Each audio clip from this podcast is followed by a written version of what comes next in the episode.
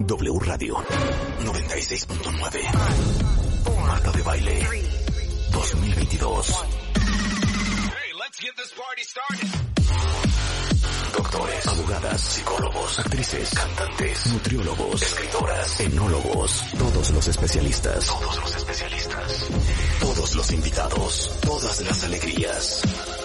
Marta de Baile en W. En radio, en Instagram, en YouTube, Facebook, en Twitter, en TikTok. Estamos en todos lados. Estamos de regreso. Y estamos donde estés. Marta de Baile 2022. En W.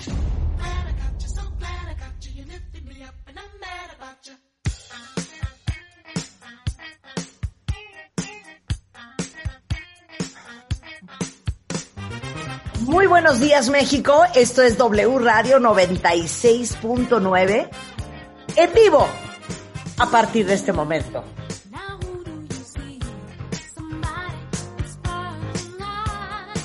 ¿Saben a quién están oyendo?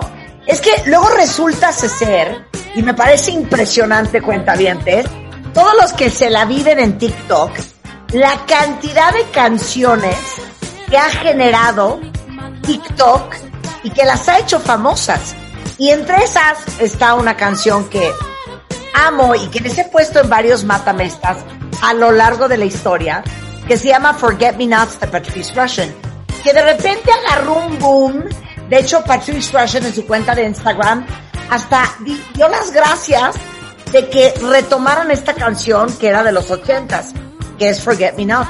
Entonces, Rulo, que es un recién nacido, acaba de descubrir a Patrice Russian y entonces ahora me está diciendo, oye, amo a Patrice Russian, pero a Patrice Russian es lo máximo. Entonces nos puso esta bonita canción que no es la de Forget Me Not. Es más, Rulo, ponle a los cuentavientes la de Forget Me Not para que ubiquen de qué estoy hablando. Nos hizo un bailecito en TikTok y ahí esto agarró un poco otra vez. Pero esta canción yo se las había puesto varias veces hace años. Eh, como mi top 10 de mis canciones favoritas de todos los tiempos en la época discotequera de principios de los 80. Bueno, pues Patrice Russian está de regreso y un crío como Rulo, pues aprecia el talento de esta gran mujer. ¿Cómo están, cuentavientes? Oigan, hoy en la mañana, 8.40, alarma sísmica. Eh, fue un sismo de magnitud 5.7 eh, con el epicentro en Veracruz, a dos kilómetros al sureste de la isla de Veracruz, a una profundidad de 10 kilómetros. Y de acuerdo al monitoreo que se hizo, el sismo se registró en Oaxaca, Veracruz, Puebla, Morelos y Tlaxcala. Claudia Sheinbaum, nuestra jefa de gobierno, dice que pues no hubo ningún daño en la Ciudad de México, varios edificios fueron evacuados, eh, cinco eh, cóndores de la Secretaría de Seguridad Ciudadana han estado sobrevolando para evaluar todo, no hay daños ni en el Estado de México ni en Veracruz. Mi pregunta es, yo no lo sentí, ¿tú lo sentiste Álvaro Peña? Hola Marta, ¿qué tal? Afortunadamente ni escuché la alarma sísmica, la verdad. Yo ni oí la alarma sísmica, ni sentí el temblor, absolutamente nada. ¿Tú tampoco? Tampoco nada, la verdad, ¿Tampoco? afortunadamente por el sonido que es apanicante, ¿no? Entonces sí, mejor así. Claro. Oye, pero estoy viendo que muchos cuentavientes sí lo sintieron y muchos cuentavientes que cero lo sintieron. Entonces, bueno, pues esto pasó hoy en la mañana a las 8.40. Hoy qué vamos a hacer, cuentavientes, agárrense, porque todos ustedes que están en una relación, que quisiesen casarse o quisiesen irse a vivir juntos, hoy viene con nosotros Evan Mark Katz, que es un gran entrenador personal para mujeres inteligentes, fuertes y exitosas. Él está en Los Ángeles y se dedica a enseñarle a las mujeres cómo encontrar el amor. Tiene un curso que es un boom en Estados Unidos y hoy va a hablar con nosotros de 13 preguntas que tienen que hacerse antes de casarse. Importantísimas. Hoy también vamos a hablar con el doctor Fermín Subiaur. ¿Cómo se oyen las voces enfermas. Y para todos los que no les gusta su voz, porque hablan muy agudo, porque no la saben controlar, hoy vamos a hablar de eso. Vamos a tener unos audios buenísimos que van a entender perfecto eh, cómo se puede componer una voz y cómo se oyen las voces que tienen pólipos en las cuerdas vocales, etcétera, etcétera. Todo eso vamos a hablar hoy con Fermín Subiaur. Pero adivinen qué cuenta vientes. Mañana, 4 de marzo, por iniciativa de la International Papilloma Society, que aunque no lo crean, existe, es el día para tomar conciencia de las enfermedades producidas por el virus del papiloma humano. Y lo importante que es la vacunación, porque les tengo una noticia. El VPH es la infección de transmisión sexual más común en todo el mundo y se estima que 660 millones están infectadas. Y tú puedes tener sexo con alguien que tiene virus de papiloma humano y no estabas ni enterado. Mismo que pasa a lo mejor con el herpes. Entonces, el día de hoy vino con nosotros el doctor Árvalo Peña. Él es ginecólogo obstetra de la Universidad de La Salle. Tiene una subespecialidad en colposcopía y patología del tracto genital inferior por la UNAM. Entrenado por, en la laparoscopía avanzada en Barcelona, especialista en cirugía robótica en el Hospital de la Mujer en Boston por la Universidad de Harvard y es miembro activo de la Sociedad Internacional del Virus de Papiloma Humano. Álvaro, entonces, esta es la infección de transmisión sexual más común. ¿Se acuerdan, cuentavientes? ¿Te acuerdas, Álvaro, cuando yo era como en los ochentas, que se hablaba de gonorrea, sífilis, pero esas dos como que ya no están de moda. Hola Marta, pues fíjate que sí, eh, han tendido un sub y baja estas infecciones. Eh, hace poco tuvieron un pico, por cierto, ¿eh? ¿eh? sífilis de nuevo. ¿Qué? Sí, hubo un poco más de picos de sífilis. quienes lo pagan ahorita son los, los niños, los recién nacidos. Pero bueno, a la gran diferencia de estas infecciones es que tienen tratamiento. Espérate, no, haz una pausa. Y, prácticamente pues puedes controlarlos con, con, penicilina, con un antibiótico, ¿no?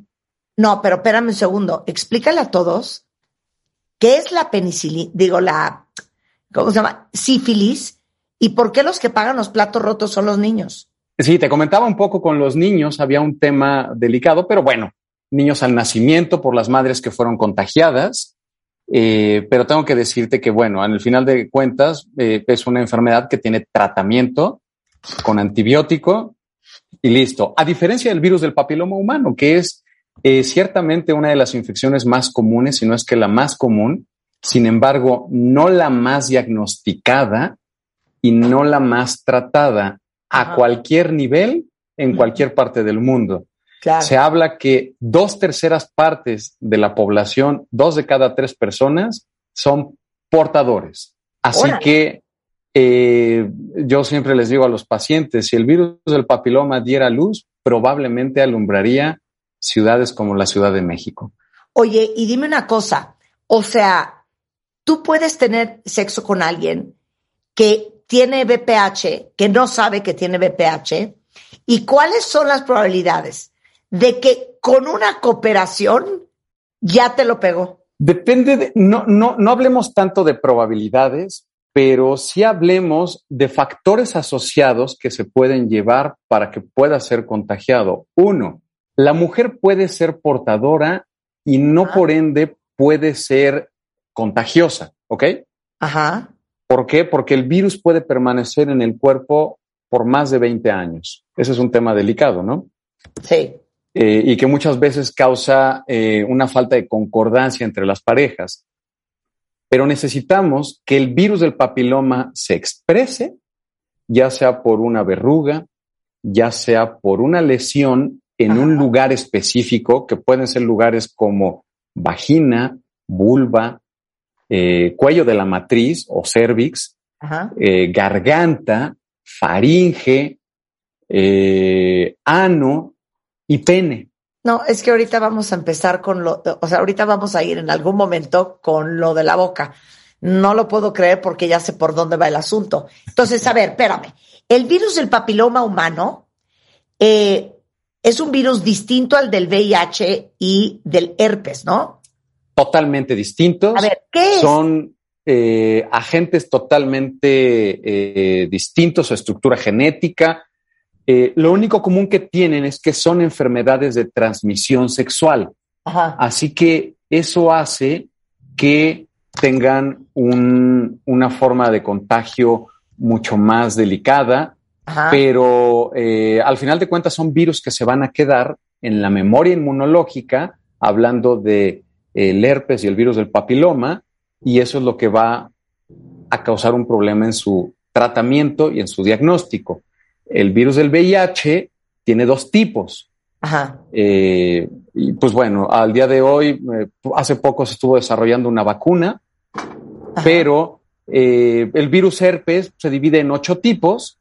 Generalmente los dos primeros, el simplex tipo 1 y tipo 2, que hasta hace unos años, unos 10, 15 años tal vez, se decía que era el tipo 1 era de la cintura para arriba y el tipo 2 de la cintura para abajo, son los que tendían a causar esto. Pero las prácticas sexuales han hecho que el tipo 1 esté en cualquier lado del cuerpo y el tipo 2 también, ¿no? Eh, la varicela es el tipo 3 y etcétera. Ok, pero entonces, ¿qué es el VPH? El virus de papiloma humano es un virus que eh, dentro de su origen pertenece a una familia que se llama Papoviridae, o. Papoviridae, Ajá. del género papilomavirus. Este virus tiene 200 tipos aproximadamente descritos. De esos 200, aproximadamente 50 afectan al ser humano. ¿ok? ¿Por qué? Porque hay otros papilomas que dañan a bovinos, eh, etcétera, a otras especies, ¿no? Entonces, hablando específicamente del ser humano, nosotros los dividimos en, gen- en, en- en virus de alto y de bajo riesgo. Sí. Generalmente los de bajo riesgo son los que se asocian a papilomas o verruguitas que están en la zona anogenital, en el cuello de la matriz, en la boca o en el tracto respiratorio. Por decir algunos, el tipo 6, el 11, el 30, el 34, el 40, etcétera. Entonces, Y los- el doctor estudia cuál tienes. Es correcto. Primero, en general, para ser muy prácticos, ¿son verruguitas o son lesiones? Ok. ¿Y los otros?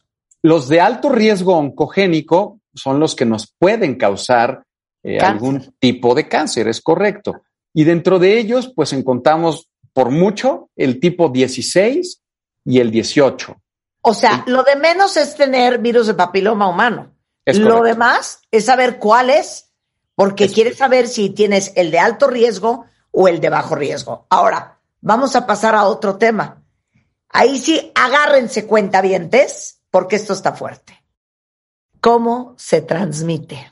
Porque esto se puede transmitir en relaciones sexuales orales, vaginales o anales con alguien que porte el virus.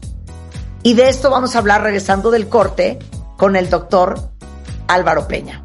Aguántenla ahí, hacemos una pausa rapidísimo y regresamos.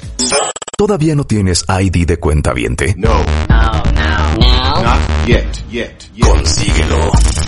En martadebaile.com. Martadebaile.com. Y sé parte de nuestra comunidad de cuentavientes. Marta de Baile 2022. Estamos de regreso. Y estamos donde estés. Estamos de regreso en W Radio, son las 10.23 de la mañana.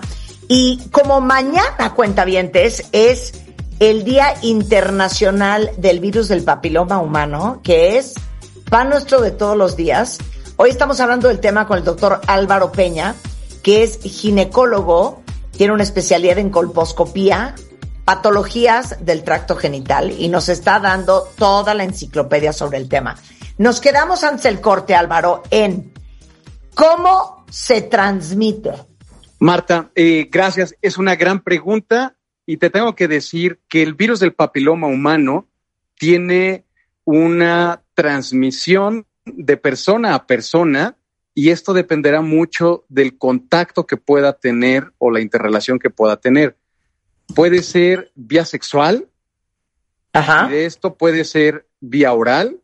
¿De qué me estás hablando?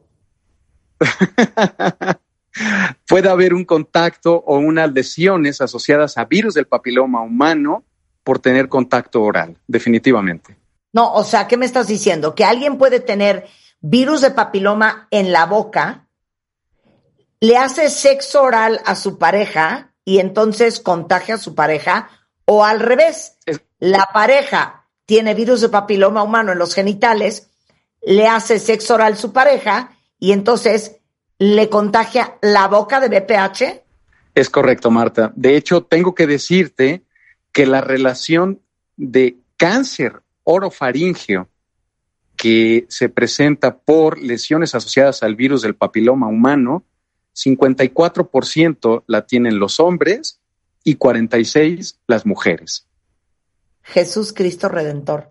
Entonces, o sea, lo que diríamos en este momento de la conversación es que tienen que fijarse muy bien a quién le están haciendo sexo oral. Es correcto.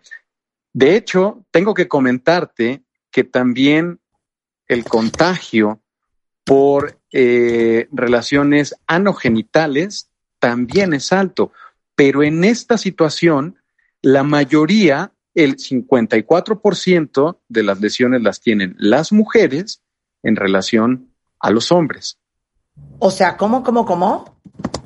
Las mujeres tienden a tener más lesiones asociadas al virus del papiloma o cáncer anal en relación al hombre, que también puede tener cáncer eh, anal. Así que eh, todo dependerá del género, pero Ajá. sí, las relaciones anogenitales pueden causar eh, cáncer anal por eh, asociación a virus de papiloma humano. Entonces, ¿se puede transmitir de manera oral, vaginal o anal? Así es. Incluso. Pero explícame, explícame los casos.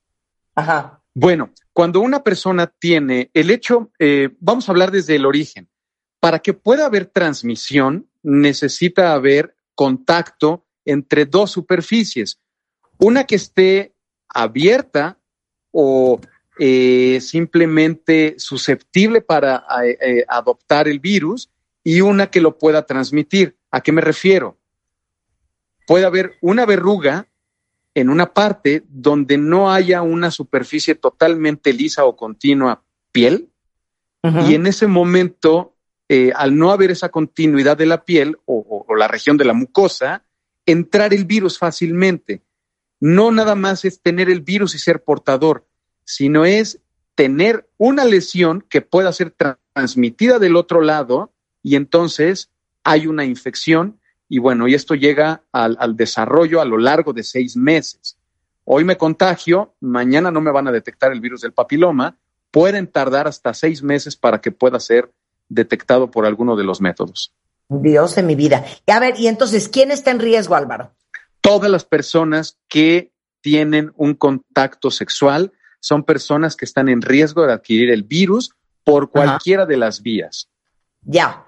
Pero hay, por ejemplo, eh, a menor edad es mayor el riesgo. ¿Y por qué?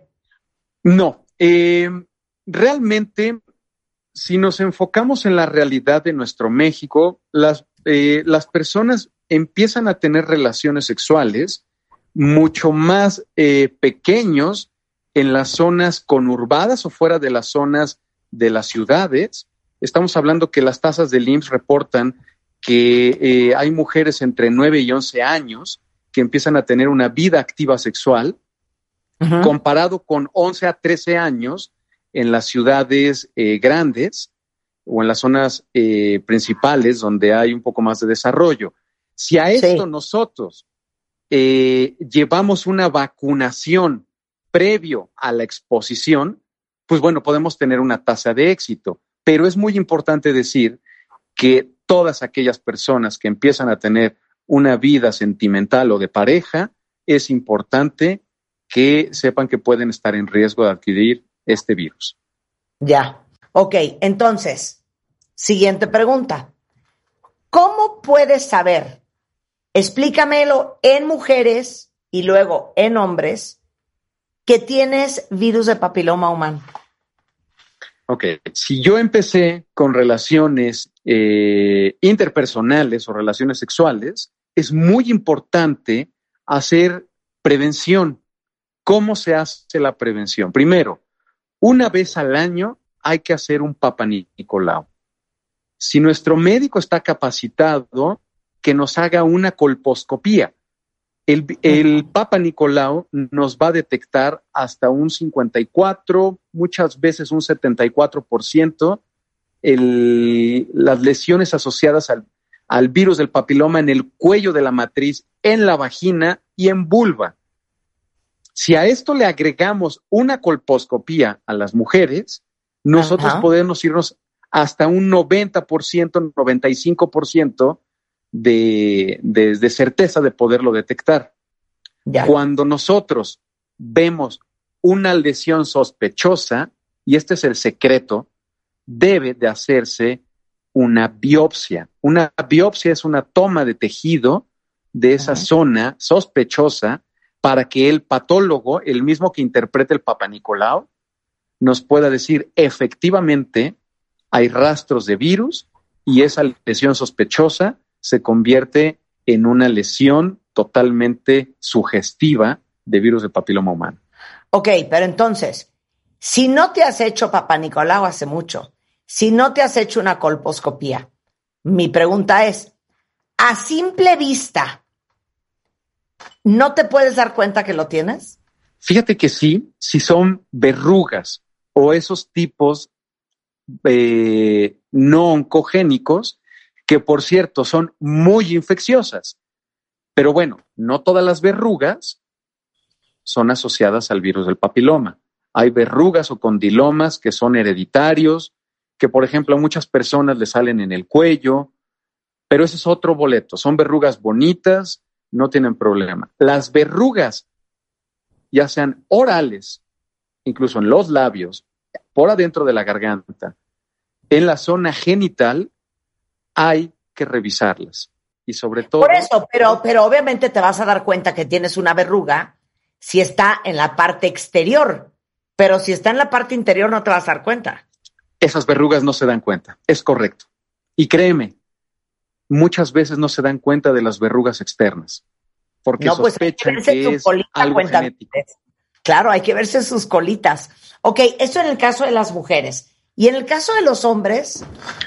En los hombres sugerimos que cuando hay eh, factores de riesgo, múltiples parejas, etcétera, etcétera, eh, les digo esto porque los factores de riesgo en hombre y mujer son los mismos. No significa que den papiloma, pero se asocian a que las personas puedan tener tabaquismo, múltiples parejas, alcoholismo. Eh, ¿Por qué? Porque disminuyen las defensas y eso hace que fácilmente pueda atacar no solamente este virus, sino otros más. Pero en el hombre tenemos que mandarlos con el urólogo.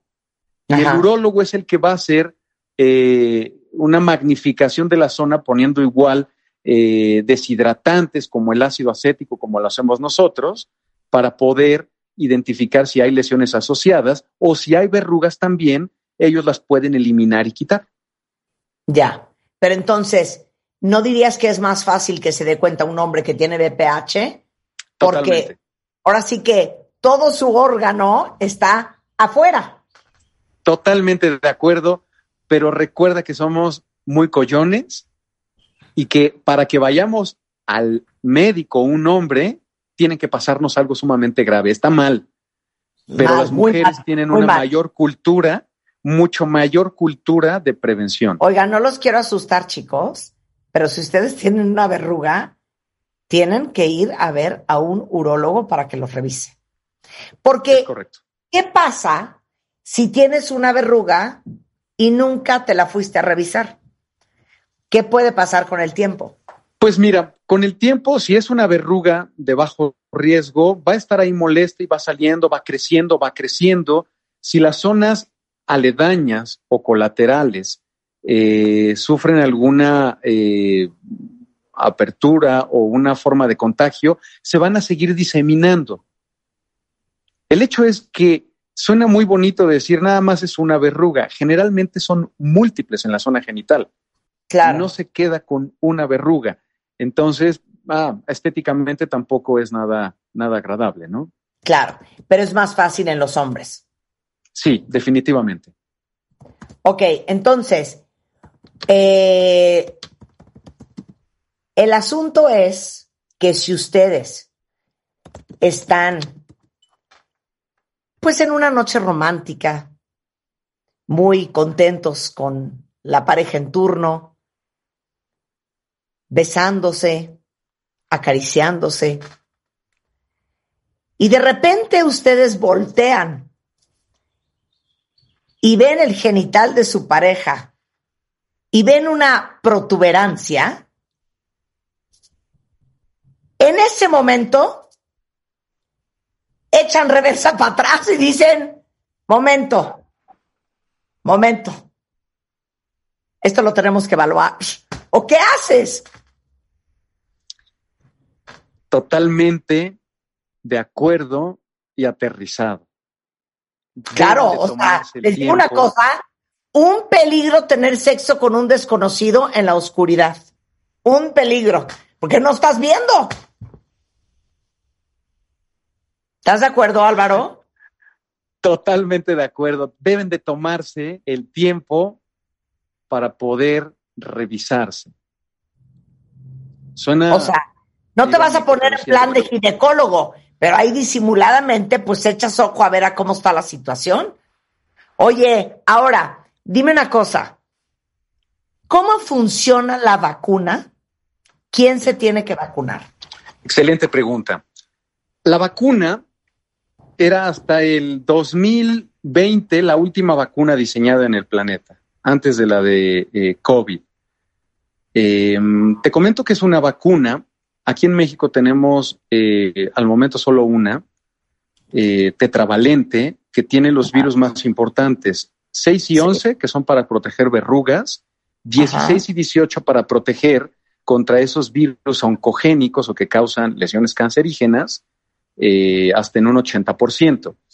Son derivados de un honguito, eh, cerevisiae se llama el honguito, y forman ciertas proteínas que se parecen al virus. Prácticamente es un anzuelo, el cual va a entrar en el cuerpo y va a decirle al aparato inmunológico, hey, estas son las personas que nos causan daños, entonces atáquenlas. Esto se va a replicar en el cuerpo para proteger y evitar la entrada de los virus más importantes.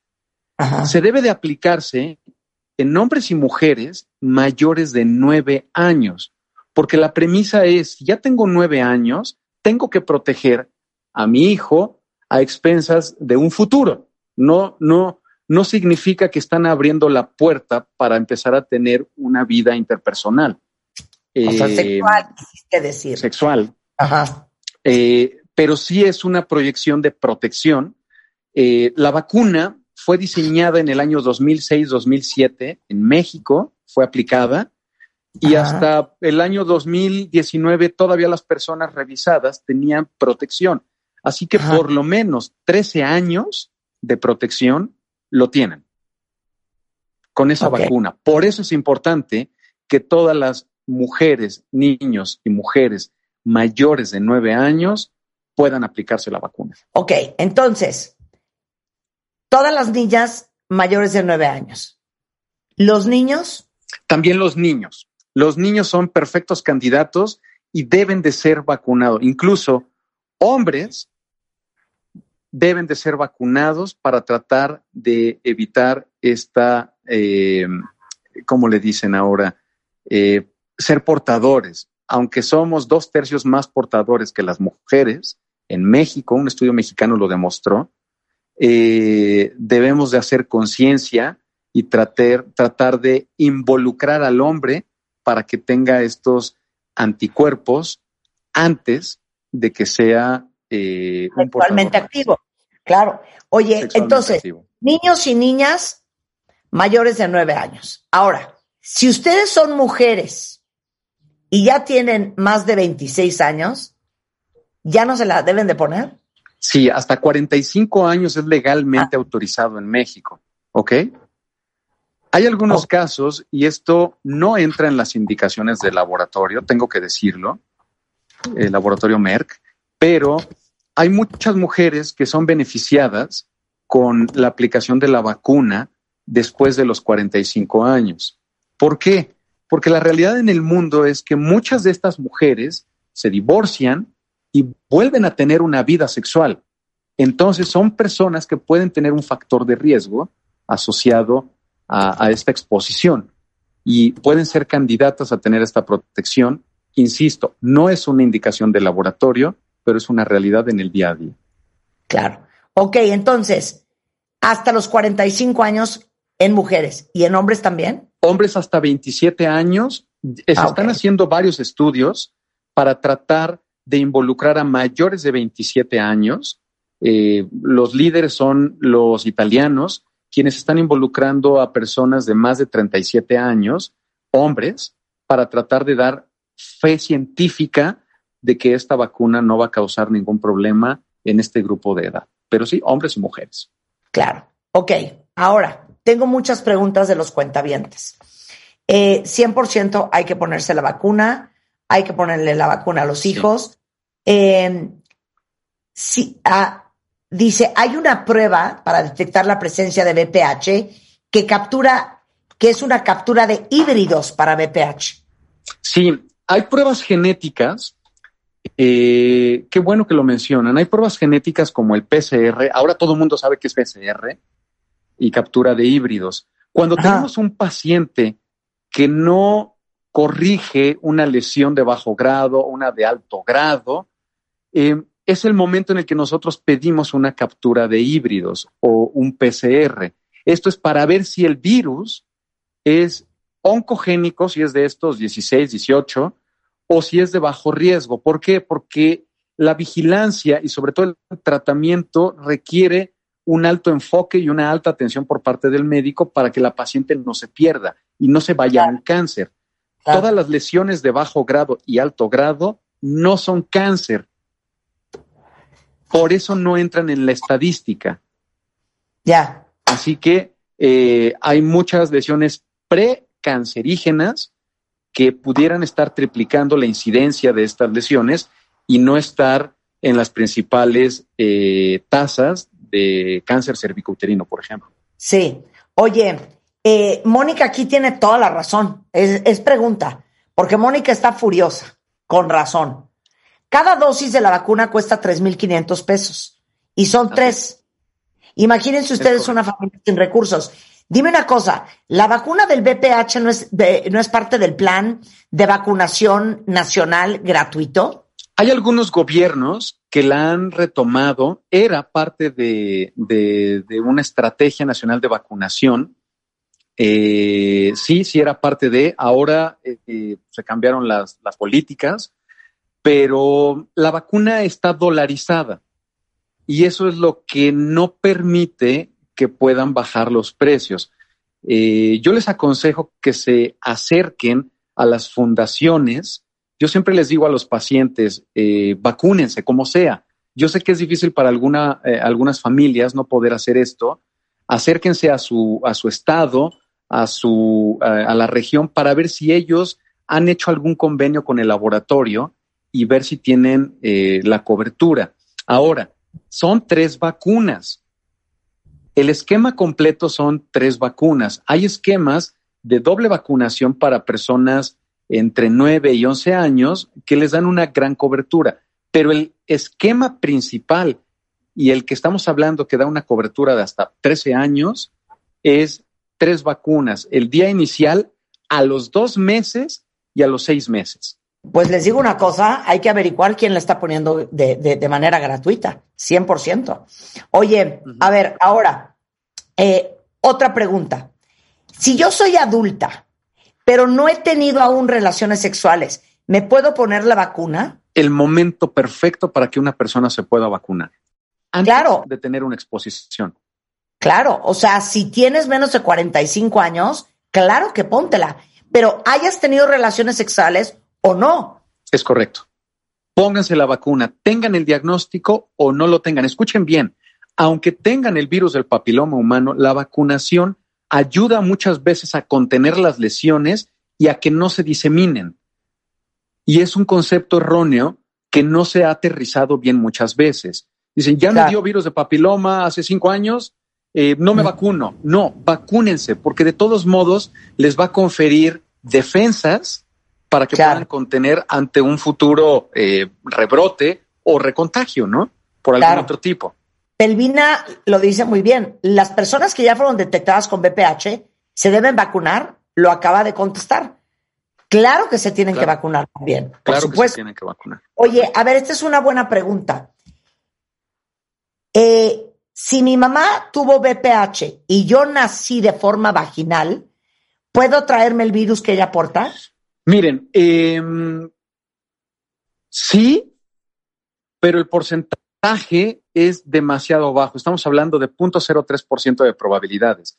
La única indicación para no tener un parto eh, natural o vaginal es que tengamos una obstrucción en el canal vaginal, un tumor que obstruya dos terceras partes del canal. Punto final. Ok. Si eso no existe, puede ser un parto natural. Hay eh, algunas dinámicas que se siguen para tratar de tener una eh, disminución en la prevención en que no se tenga esto. Pero Por no eso, está Pero tú eres ginecólogo y los ginecólogos traen bebés al mundo. Si Es tu correcto. paciente embarazada tiene BPH, ¿qué harías? Primero, ver cuál es el estado que tiene. Si lo tuvo, si está controlado, nosotros en personas de alto riesgo tomamos una citología en la primer visita y hasta tres meses después de que nacieron.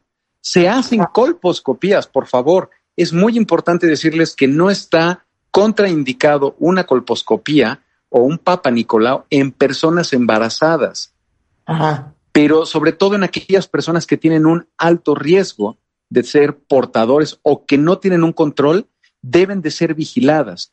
Si está controlada la paciente, no es una contraindicación para un parto natural. En ningún texto, en ninguna ley, ni en la norma oficial mexicana, que es muy buena, por cierto, está indicado una cesárea por tener virus de papiloma humano. Claro. Ok. Ahí te va otra. ¿Es posible que tengas BPH y nunca te haya salido una verruga? Y lo pregunto porque una cuentaviente aquí dice, nunca tuve verrugas, nunca tuve síntomas, todos mis estudios habían salido bien, hasta hace dos años que me lo detectaron. Es correcto. Recuerden que las verrugas solamente son ciertos tipos de papiloma. Podrían no tener verrugas, pero sí tener lesiones o alteraciones en el cuello de la matriz o en vagina o en vulva que eh, pudieran estar asociadas. No solo las verrugas son papiloma, quiero que quede muy claro, solamente es un tipo de los papilomas. Así que si seguramente a, esta persona se le hizo una búsqueda, un tamizaje intencionado, regular y encontraron la lesión, bueno, felicidades porque esa persona tiene la oportunidad de poder vigilar y o tratar estas lesiones. ¿Se cura o No se vigila, se controla? se controla. El virus, aunque se controle, de hecho, tengo que decirles dos datos muy importantes. Todas las mujeres que son menores de 30 años y que presentan una lesión de bajo grado deben de llevarse a vigilancia a seis meses. ¿Por qué? Porque el aparato inmunológico puede contener la lesión y entonces controlarla. Solamente la lesión se controló, pero esa paciente durante los próximos dos años debe de ser vigilada para ver un rebrote, ver que no exista un rebrote. Ahora, mayores de 30 años, las defensas no son las mismas. Si tiene una lesión de bajo grado, hay que confirmarla, igual que en la de menor de 30 años, y de todos modos darle un seguimiento, aunque se dé un tratamiento, cada seis meses por los siguientes dos años. Lo ideal es que una vez al año se hagan esta búsqueda o tamizaje. Y si salen positivas, ahí sí cada seis meses. Claro. ¿Cómo se llama la vacuna, Álvaro? Se llama Gardasil. Gardasil. Es la vacuna tetravalente y por ahí en un futuro llegará una, una, una, nueva, todavía no hay planes, pero ahora la segura y, ya bien establecida de años atrás es Gardasil. Claro. Oye, eh, Charlie dice, si ya pasamos de los 45 años, mi esposa y yo, ¿podemos vacunarnos o ya para qué? Se pueden vacunar. El médico tiene que generar una, eh, un evento adverso. Es algo muy sencillo, simplemente decir, eh, sí, porque no está autorizada legalmente en México para mayores de 45 años. Ojo, ah. esto es la práctica y es la vida real. Yo tengo que levantar un evento adverso, mandárselo al laboratorio, decir, yo vacuné eh, a tal persona, tiene 47 años y solamente es para tener vigilancia epidemiológica. Pero se pueden vacunar. Las ventajas son múltiples. Claro, a ver, yo me acuerdo que mis hijas las vacunó de BPH su pediatra. Pero a un adulto, o sea, el pediatra es el que te pone la vacuna, ¿no? A los niños. Pero a los adultos, ¿quién? Generalmente el ginecólogo o el médico general en muchas ocasiones. El ah, urólogo también tiene las vacunas, sobre todo estas vacunas enfocadas. Eh, pero bueno, tú hiciste muy bien las, las cosas, Marta, vacunaste a tus hijas eh, de pequeñas con el pediatra y eso pues les confiere un poquito más de tranquilidad a ti y a ellas para que no, no, no desarrollen tan fácilmente estos detallitos. Oye, pero qué mal, qué mal, y tienen la razón de estar furiosos, que esto no sea en la mayoría de los casos parte del esquema nacional de vacunación de manera gratuita, sobre todo siendo una vacuna tan cara. Sí, habrá que preguntarle a alguien eh, que se encargue de esto cuáles son las razones y si hay algún plan en el futuro.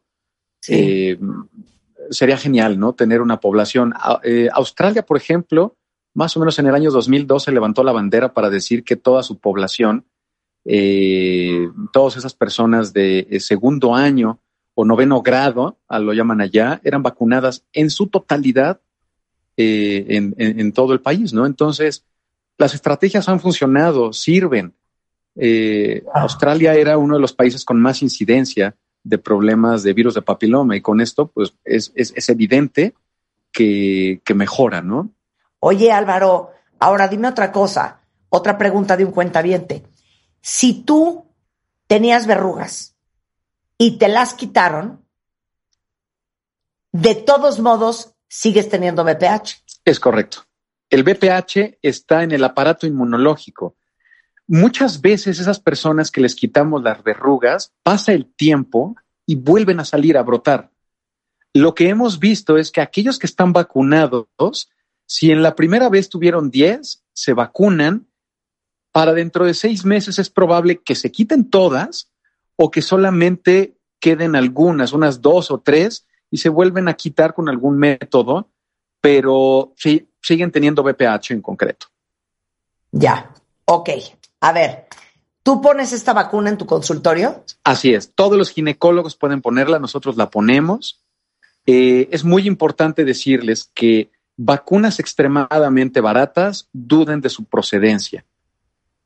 La vacuna requiere una cadena de frío y es muy importante que si es extremadamente barata esta vacuna, duden que haya llegado con el frío correcto. Se les debe de apuntar el número de lote a las pacientes para que también tengan un control. Claro. Oye, esta está muy buena. Dice, mi hija la vacunaron, pero a mi hijo no lo quisieron vacunar que porque solo era para niñas. Eso pasaba eh, hace unos años, había campañas de vacunación donde eh, solamente se vacunaban a niños y era gratuito, eh, o niñas más bien dicho y los niños quedaban en un segundo término y se dejaba como parte de la responsabilidad de los padres. Pero no, acérquense a su pediatra, hay que romper tabús. No, no, no, no, no, no, no, no. Joseph, regrésate y hazles un escándalo y diles, si no vacunan a mi hijo, voy a incendiar este lugar. Oye, Álvaro, ¿dónde te encuentran? Estamos en el Hospital ABC de Santa Fe, eh, nuestro teléfono es el 55 52 86 0146 y nos pueden encontrar en Twitter en arroba DRPGIM y arroba Clínica EMA. Ok, sensacional. No cunde el pánico. Ahorita pongo los datos del doctor aquí en mi timeline de Twitter por si alguien ocupa a Álvaro en su vida.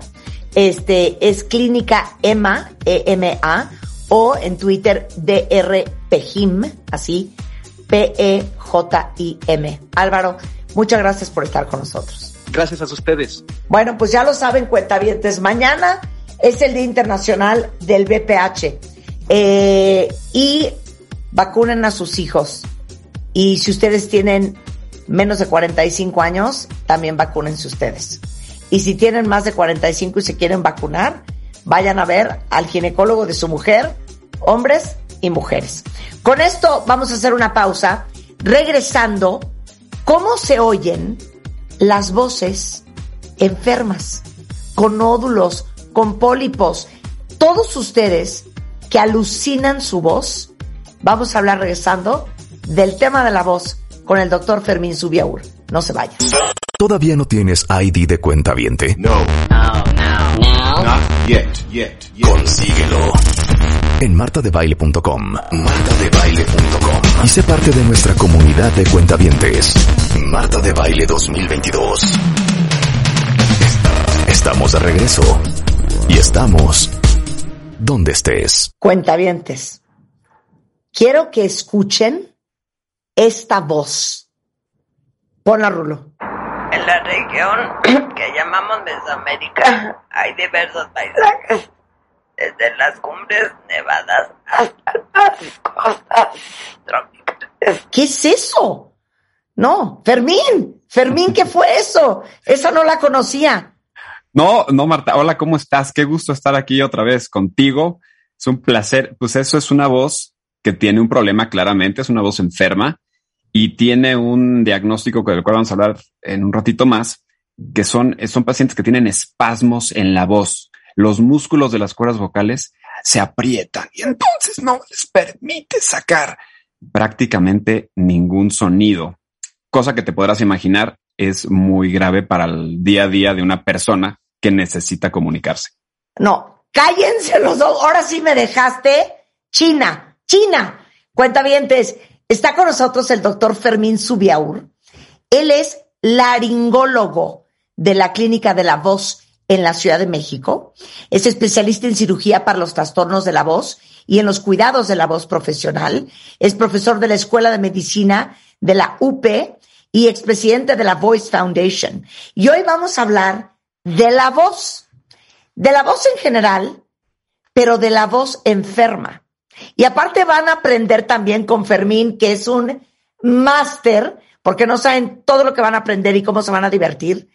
Para los que también alucinan su voz, todo eso. Fermín, como tú ya eres un máster del micrófono, hombre. te cedo la palabra. Arráncate con todo. Marta, es un gran placer estar aquí contigo el día de hoy. Le damos la bienvenida a todos los cuentavientes. ¿Cómo están por allá? Bien. Fíjate cómo además conseguí un micrófono para que se escuchara así padre, ¿no? No, Entonces, que oyes muy bien. No, pues es que yo quiero ser como tú. Yo soy como locutor o cantante wannabe. Sí, Entonces, este, por lo menos que suene interesante la cosa, ¿no? Ok, Pues mira, entonces explícales, ¿qué es la voz? la voz humana es el mejor instrumento de sonido y musical que existe en el mundo. Y además te voy a decir una cosa, está incluido en tu cuerpo cuando naces. Ajá. Y eso es algo que no todo mundo sabe y no solo no todo mundo lo aprecia como es, pero con tu voz puedes hacer cosas maravillosas, puedes hablar, comunicarte, expresar tus sentimientos, puedes cantar, puedes llorar, puedes puedes expresar lo que estás sintiendo y, y la, y la cantidad de cosas y de sonidos y de tonos que es capaz de hacer la voz humana es impresionante, es espectacular. Entonces, es un instrumento que tenemos justamente en la garganta y que ese sonido se genera por dos banditas, que son las famosas cuerdas vocales, que el término correcto sería pliegues vocales. Pliegues, porque son, porque luego cuando uno dice cuerdas se imagina como pues una tirita, un hilito, una cuerda de una guitarra, ¿no? Claro. Pero entonces, la voz es el sonido que se produce cuando el aire de los pulmones pasa a través de las cuerdas vocales. Exacto. O sea, imagínate que el, el producto final de lo que los cuentavientes están escuchando ahorita es un, es un mecanismo muy elaborado de tres componentes. El primero es tu fuente de poder y esa fuente de poder son tus pulmones. Yo les pongo el ejemplo, cuando les hable de todo esto, imagínense un globo cuando lo inflan y van, van jalando la boquilla mientras sale el aire y, se escucha, ¿no? Como le vas jalando y suena más agudo. Entonces, la fuente de poder que son los pulmones es como la pancita del globo. Necesitas fuente de aire, ¿ok? Sube el aire y tú jalas la boquilla del globo y vibra porque le estás jalando y eso es lo que genera el... Esas son las cuerdas. Tus cuerdas, lo que pasa es que tú puedes hacerlas más cortitas y gorditas para hacer un tono grave o puedes hacer un tono más agudo estirándolas al máximo. Claro. Y eso solo lo haces moviendo tus cuerdas. Y ya como salga, pues depende de tus resonadores, ¿no? Si tienes la nariz tapada, Marta, pues tu voz va a salir así porque no tiene resonantes. No, si tú tienes a usar así la boca, la jalas para atrás, pues tu voz puede salir así. Aunque tus cuerdas estén bien, depende cómo articules tu palabra, cómo muevas tus labios, cómo posiciones tu lengua, cómo pongas tu paladar. O sea que tiene mucho que ver la técnica después de la hablada. O sea, pero a ver, pero espérate, Fermín. Como nadie nos enseña a hablar. Sí.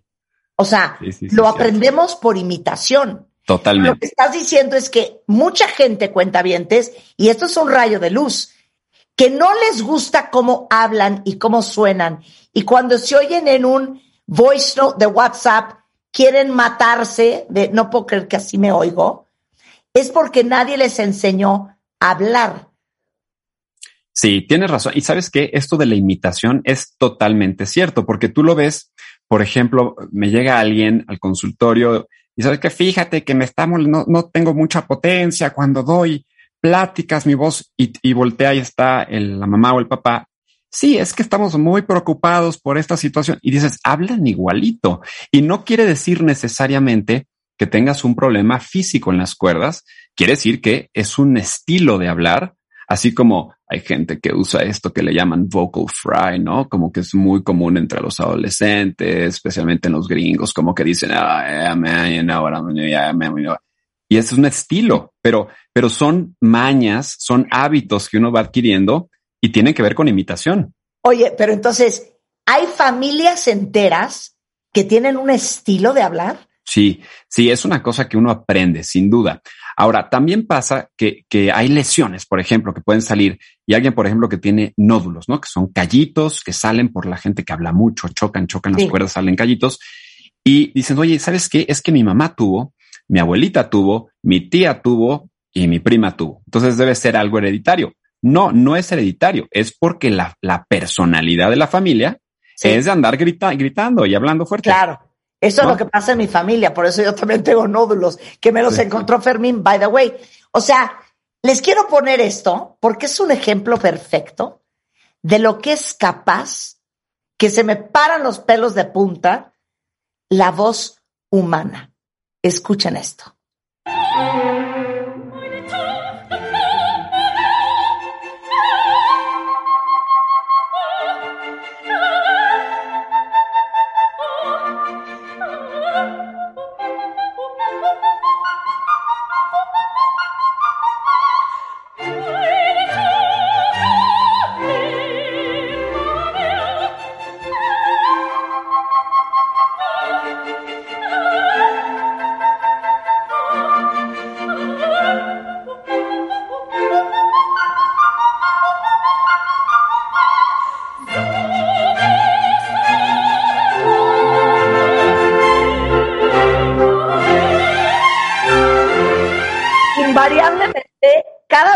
Eso me dan ganas de llorar. O sea, tengo los ojos llenos de lágrimas. No, pues a mí se me pone la piel chinita. No, es que es increíble. ¿Cómo le hace? A ver, ¿qué pasó en el cuerpo de esta mujer en las cuerdas vocales para que lograra hacer eso? Es una cosa maravillosa. Fíjate que dos cositas tan chiquitas, que son las cuerdas que miden no más de centímetro y medio a dos centímetros, dos, que puedes hacer eso. ¿Qué es lo que pasó? Número uno, lo primero que necesitas para cantar es tener cuerdas vocales y afortunadamente la buena noticia es que todos tenemos cuerdas vocales, ¿ok? O sea que ya para empezar, todos tenemos el instrumento. Ahora, claramente, personas que cantan de manera profesional no se levantaron un día y dijeron yo voy a cantar así, voy a hacer mis agudos como un violín. Sí. Digo, es como si te levantas y vas, voy a correr un maratón mañana. Claro que no, hay que entrenar. Necesitas orientación, necesitas clases y entrenamiento. Pero a ver, esta mujer logra hacer eso porque explícanos fisiológicamente qué es lo que ella ya she mastered hacer con las cuerdas vocales. Ella lo que, lo que hace es perfecciona la coordinación muscular. Eso es coordinación muscular, ¿ok? De estirar, acortar, subir, bajar y hacer vibrato, que simplemente es esta oscilación que se suena muy bonito cuando uno canta. Entonces, ella practicó todo esto y, claramente también hay diferencias anatómicas entre unas personas y otras. Hay gente que, yo lo comparo mucho con el deporte, hay personas que desde chiquitos son naturalmente pues más hábiles en el deporte y no tienen que practicar mucho porque digamos que tienen esa habilidad y hay gente que desde chiquitos cantan muy bonito. Esa es una cosa que hay gente que tiene esa habilidad natural. Pero hay otras que necesitan trabajarlo. Entonces, si tú, por ejemplo, juntas a alguien con la habilidad natural, que además practica mucho y ensaya, entonces puedes tener cosas como estas maravillosas. Pero no quiero decir que, que si no tienes esa habilidad nata, no quiere decir que no puedas llegar a esas instancias. Lo que pasa es que a lo mejor vas a tener que practicarla y darle un poquito más. Claro. Mira, eh, hablando del impacto que tiene la familia y el hecho de que nosotros aprendemos a hablar por imitación, Marco dice, yo me crié con puras mujeres y yo siento que mi voz se escucha súper femenina, pero algo súper bizarro. Cuando hablo con mi papá, hablo con una voz más ronca. Mira, sí. A ver, explica eso, Fermín. Pues es parte de, de cómo uno se siente, por ejemplo. Digo, yo lo veo, te voy a decir, Marta, yo, como tú, yo viví muchos años en Estados Unidos. Y, y a mí me dicen, cuando tú hablas en inglés, tu tono de voz es diferente a cuando hablas en español. Es algo que yo nunca me había dado cuenta.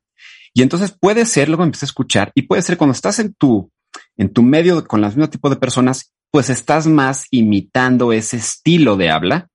Y puede ser que y eso pasa también con los diferentes acentos en la República Mexicana.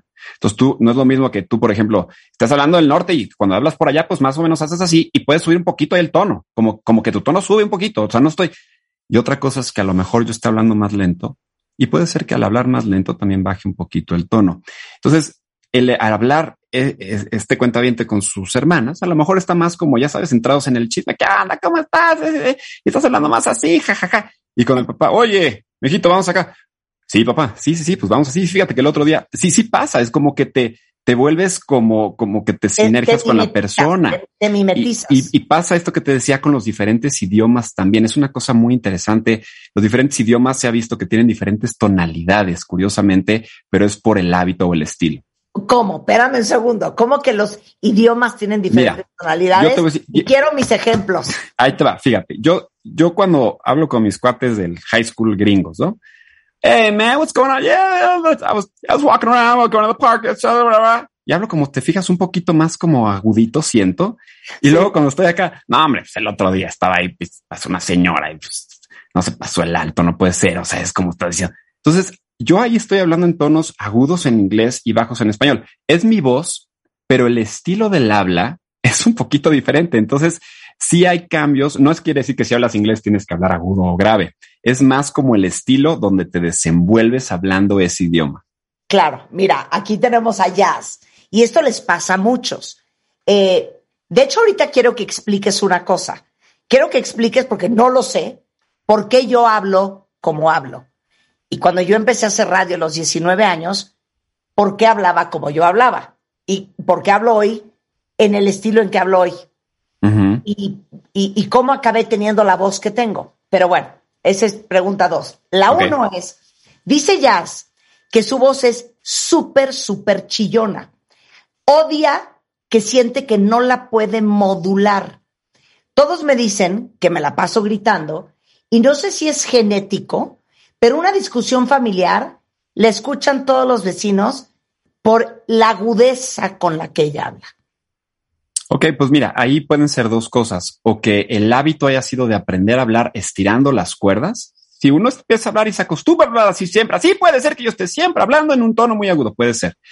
Pero la otra es que acuérdense que también está la anatomía. Entonces, una laringe más pequeñita, Marta, con cuerdas más pequeñas, más delgadas, pues va a dar un tono un poquito más agudo. Y una laringe más grande, con más espacio, con las cuerdas más gordas o gruesas, va a dar un tono más grave. Ahí está la diferencia, digamos, muy obvia entre hombres y mujeres, pero tiene que ver con la anatomía también. Claro, pero, pero la paz que yo quiero que ustedes sepan, y por eso traje de regreso a Fermín, que como pueden escuchar es un genio, que la voz, no tienen que quedarse con la voz con que nacieron. La voz se puede entrenar, se puede modular y se puede controlar. Yo hablo como hablo con ustedes todos los días, pero yo podía usar una voz como totalmente fuera de control, en donde pues todo lo que digo suena como sin ninguna modulación de ningún tipo. Totalmente. Puedo hablar con ustedes y decirles que todo lo que yo les digo todos los días tiene una voz modulada y muy controlada porque yo no sé cómo aprendí a controlar mi voz. Entonces, les acabo de hacer dos ejemplos muy diferentes de cómo puedes darle rienda suelta a tu, a tu voz o cómo puedes controlar tu voz. Entonces, explícame cómo se aprendió eso. Totalmente. Y ahora, hay gente que necesita esa orientación y ese entrenamiento. Y hay personas que te pueden ayudar a modular, articular, proyectar. Pero a veces es algo que simplemente tienes que ir modulando y cambiando por tus necesidades. Y es el caso, por ejemplo, contigo. O sea, tú, tú sabes que estás en un micrófono, tú sabes cómo suena y luego te escuchas y dices, a ver, es una cosa, es una retroalimentación también.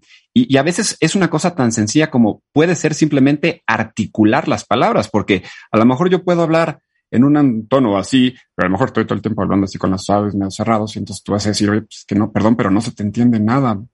Y puede ser porque a lo mejor lo que me falta es abrir los labios, articular, mover la lengua y usar toda mi caja de resonancia para que salga el sonido bien. Entonces, son cosas que uno o va aprendiendo porque lo necesita aprender con alguien que los pueda orientar, o bien algo con lo que tú tienes que irte adaptando por tus necesidades de trabajo, que es lo que te pasa a ti. O sea, tú vas modulando para que tú, por esa retroalimentación. Pero eso tiene que ver también, Marta, que tú, digamos que te escuchas hablar, o sea, tú escuchas tus audios y dices, sabes que esto no, esto sí, estás muy al pendiente de cómo se escucha porque tu, tu programa es auditivo. Entonces, eso solita va haciendo que tú te adaptes y cambies. Claro, pero, pero algo también bien interesante, no solo es un tema de controlar tu voz y de usar bien tu caja de resonancia, sino también, y me encantaría que lo explicaras, Fermín, es el ritmo con el que hablas. Porque también hay gente que no cuida el ritmo y yo, yo puedo decirles que lo primero, escuchando detenidamente todas las características de la voz y luego visualizando las cuerdas vocales y la larynge con un equipo altamente especializado, es cómo se evalúa un problema de voz. O puedo decirles, primero escuchando detenidamente todas las características de la voz y luego visualizando cuerdas vocales. O sea, el ritmo y la velocidad es algo que también se entrena. Tú eres todavía mejor haciendo las imitaciones que yo. Échatelas, Fermín. No, no, es totalmente cierto, porque a cuánta gente conocemos que hablan muy rápido, ¿no? Y, y eso me pasa, te voy a decir, es de lo que decíamos de los estilos. Por mucho que tengo muchísimos buenos y cercanos amigos del norte, porque te veo bien en California y tenía puros amigos de Tijuana, ¿no? Entonces, era un poquito más como que hablaban así, pero yo les decía, ¿por qué hablas tan rápido? O sea, estás hablando así y además de que siento que tienes acento, o sea, como que estás hablando muy rápido y a veces no te entiendo.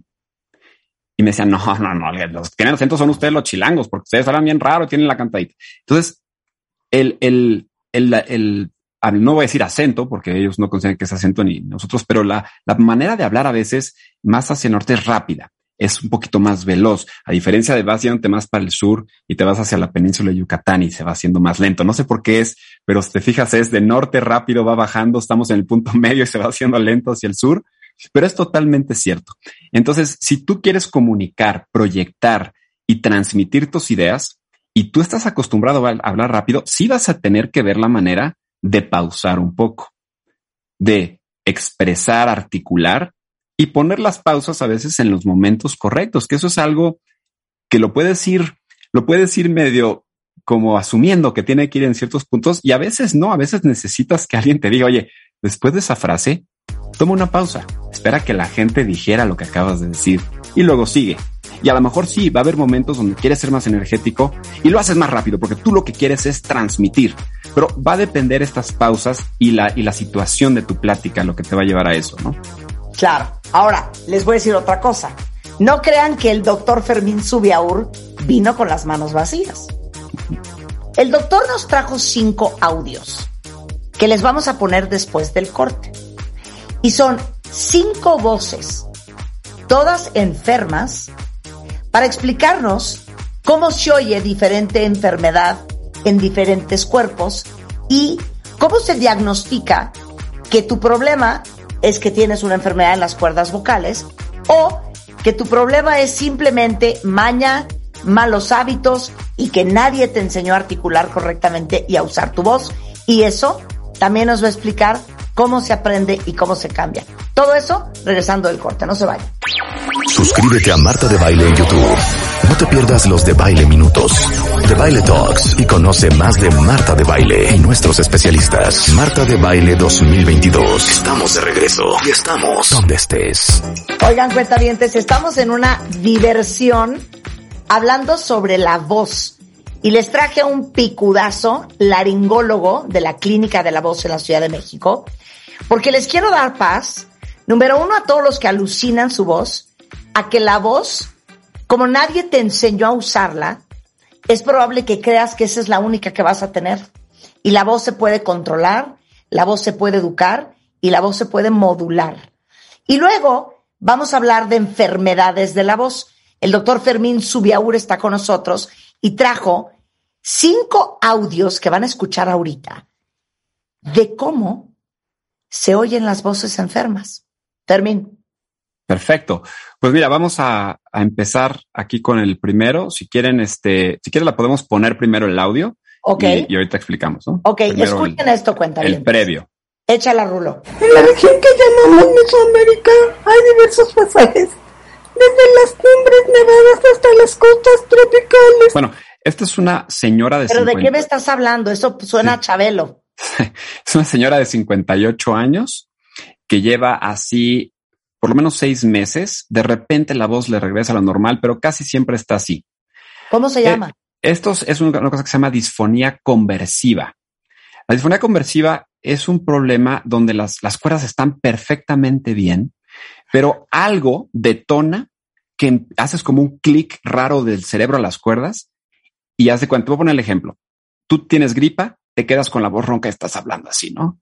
Se te va la gripa, pero te quedas con el mal hábito de seguir hablando. Ya no tienes infección, pero sigues apretando todos los músculos del cuello.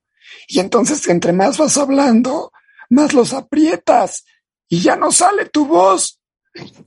Entonces, ¿qué pasa? Que, que estas personas, digamos que adquieren ese hábito, hábito incorrecto, tiende a, tiende a asociarse mucho a personalidades con ansiedad, con preocupación, con mucho estrés. Y entonces, ¿qué hacen? Les ven la garganta, la ven rojita, antibiótico. Les toman una radiografía, no sale nada. Les toman análisis, no sale nada. Entonces, más se van angustiando y se vuelve un círculo que no termina. Entonces, la buena noticia de este tipo de disfonías conversivas es que como físicamente no hay nada, tienes que asomarte no ves nada feo más que toda la atención, se quita 100% sin un solo medicamento, solo con rehabilitación. Ahora, la rehabilitación o los ejercicios, eso no los hago yo. En la clínica hay gente que lo hace. Esos son en México los médicos foniatras.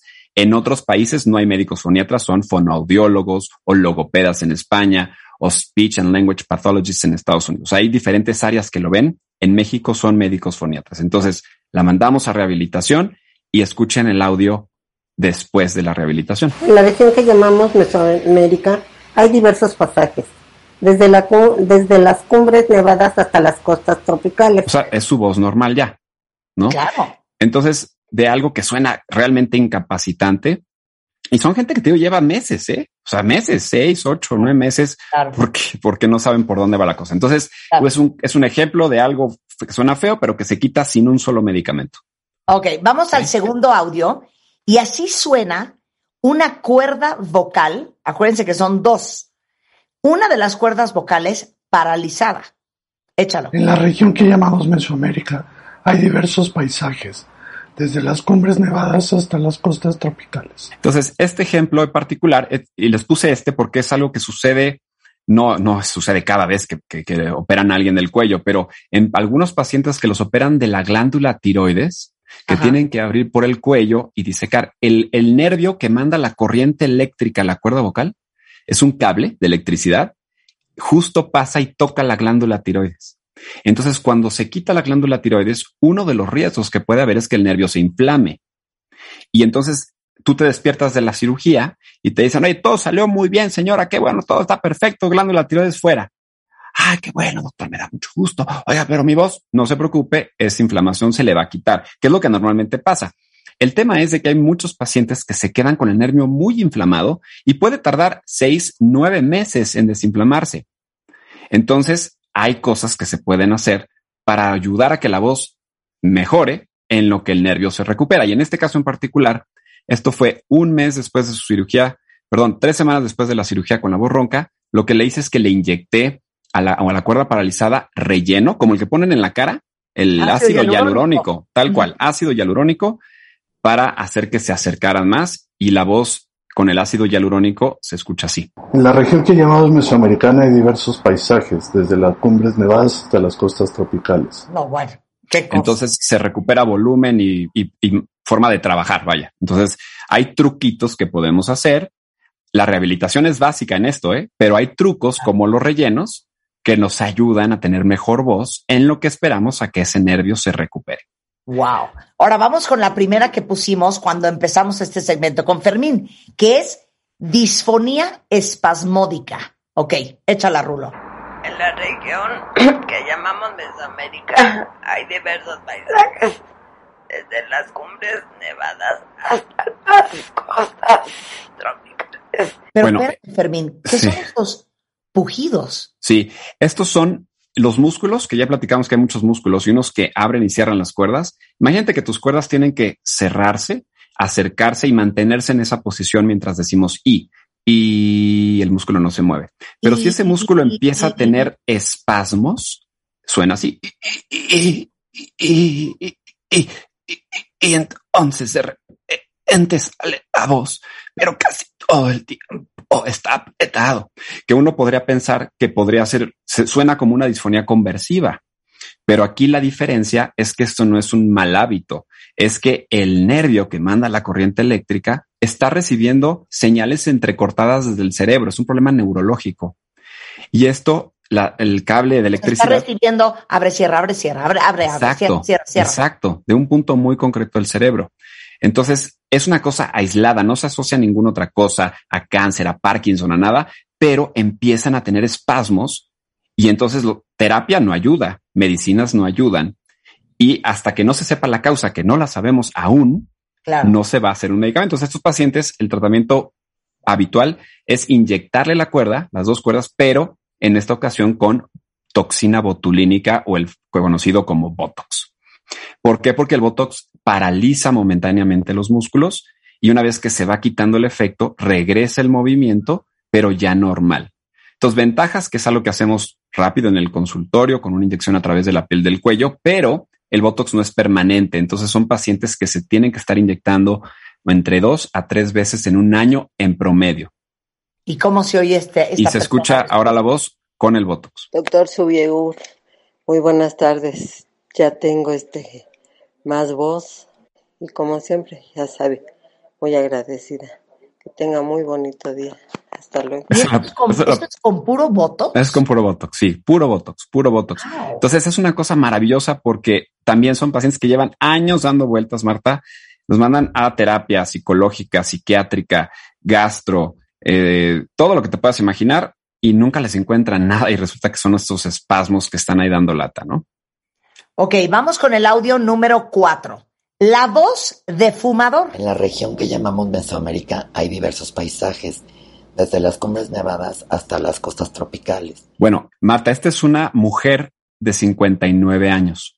Entonces, claramente si alguien tiene una voz de fumador que tiende a hacerse más grave, es no tan común que los hombres vengan a la clínica a quererse tratar, porque si un hombre está hablando así, todo el mundo va a decir, wow, Marcos, qué bien hablas.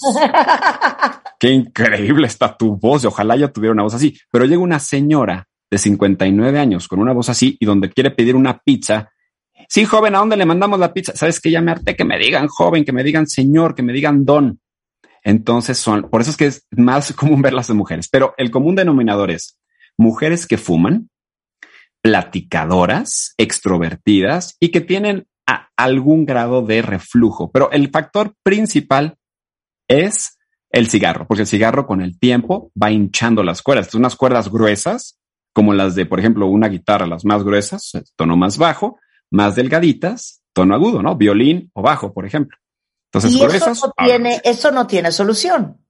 Pues la única solución es para que mejoren es operándolas. O sea que estas sí son candidatas directamente a cirugía eh, y idealmente tendrían que ir dejando el cigarro en la medida de lo posible. Porque te voy a decir, yo puedo decirles como doctor, oye, ya no puedes fumar, pero también hay que ser realistas, Marta. O sea, es muy fácil para mí y los doctores decirlo.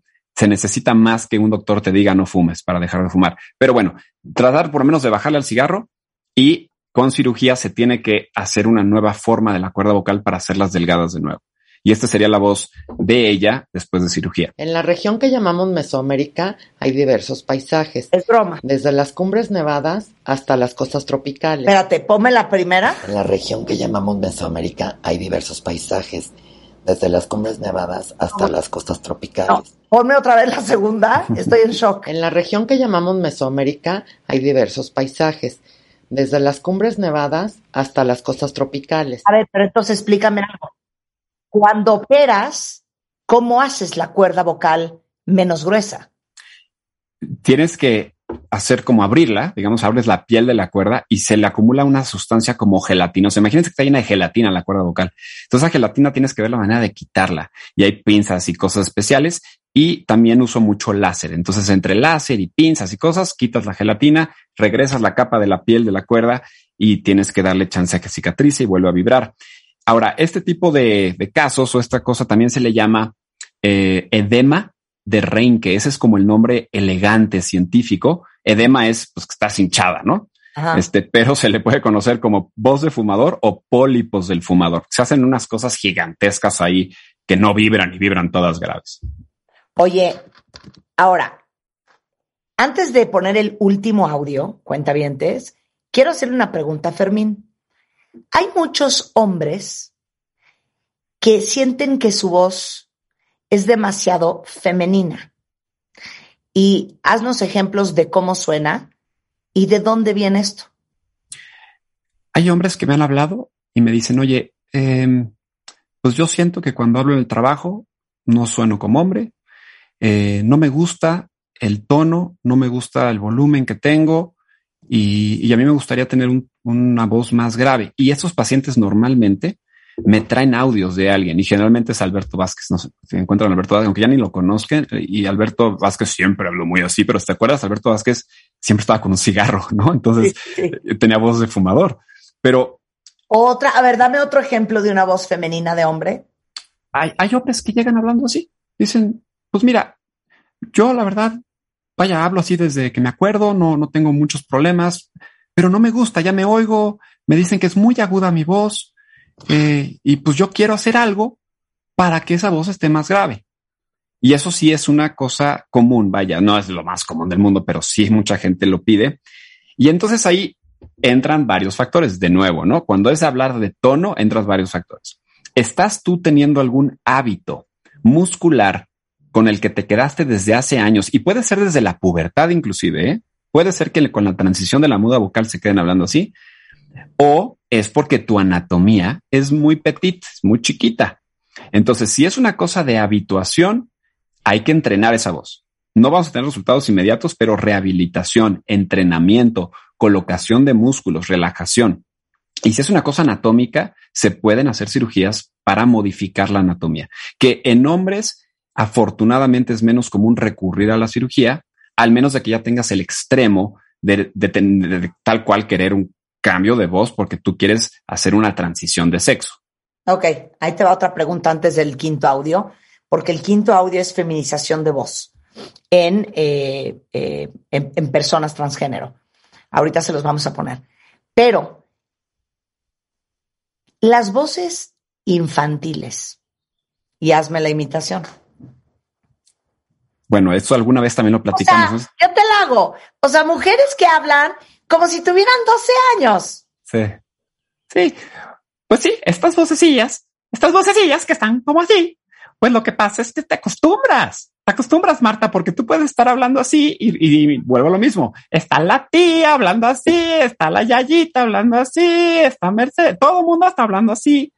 Pues porque es la manera como están cotorreando, como están cotorreando. Ahora, hay gente que no le molesta, ¿no? Hay gente que llega al consultorio y me dice, vengo porque me trajo mi hija o mi esposo y te molesta. Pues no, pues entonces, por favor, vamos a ver que no haya ninguna otra cosa, pero no porque hables así tiene que ser algo malo, ¿no? Pero suelen ser cosas de habituación, de cómo alguien se acostumbra a hablar. Y te digo, en caso de que sea una cosa anatómica, se pueden juntar las dos cosas. Es que a mí, a mí me impresiona la voz cuenta vientes, por eso quería traer a Fermín, porque la voz te puede hacer ver como no eres. Yo puedo decir ahorita que el problema entre Rusia y Ucrania es el miedo que tenía el presidente ruso, Vladimir Putin, con la inclusión de Ucrania a la OTAN. Y suena bastante inteligente lo que estoy diciendo. Pero si yo me volteo y digo, lo que pasa es que sabes que el problema que hay entre Ucrania y Rusia es que el presidente ruso Vladimir Putin, o sea, no quería que la OTAN, eh, que, que Ucrania entrara a la OTAN. Qué diferente percepción podemos tener de una persona dependiendo de cómo usa su voz. Sí, totalmente. Es, es, muy interesante justo eso, lo que dices, imaginarte a la persona cuando escuchas una voz, ¿no? Porque, porque es, es chistoso. A veces te imaginas una cosa totalmente diferente, ¿no? Claro. Y ahí te va otra. Y voy a usar el ejemplo de una amiga que yo la molesto mucho porque le digo que habla como si estuviera drogada. Entonces todo es como súper lento, como súper tranquilo. Y yo como que no entiendo por qué habla así. Y un día me dijo, te voy a decir por qué hablo así. Porque cuando yo era chiquita, en mi familia, cualquier uso excesivo de la voz era percibido como que estás totalmente histérica o totalmente fuera de control. Ejemplo, Hola, ma. ¿Cómo te fue en el colegio, mi amor? Bien, no sabes qué padre estuvo. Estuvimos jugando. Cálmate. Estás totalmente alterada. Estás fuera de ti misma, bájale. Estás fuera de sí. O, pa, ¿me pasas la canasta de pan? Pa, pa, pásame la canasta de pan, ándale.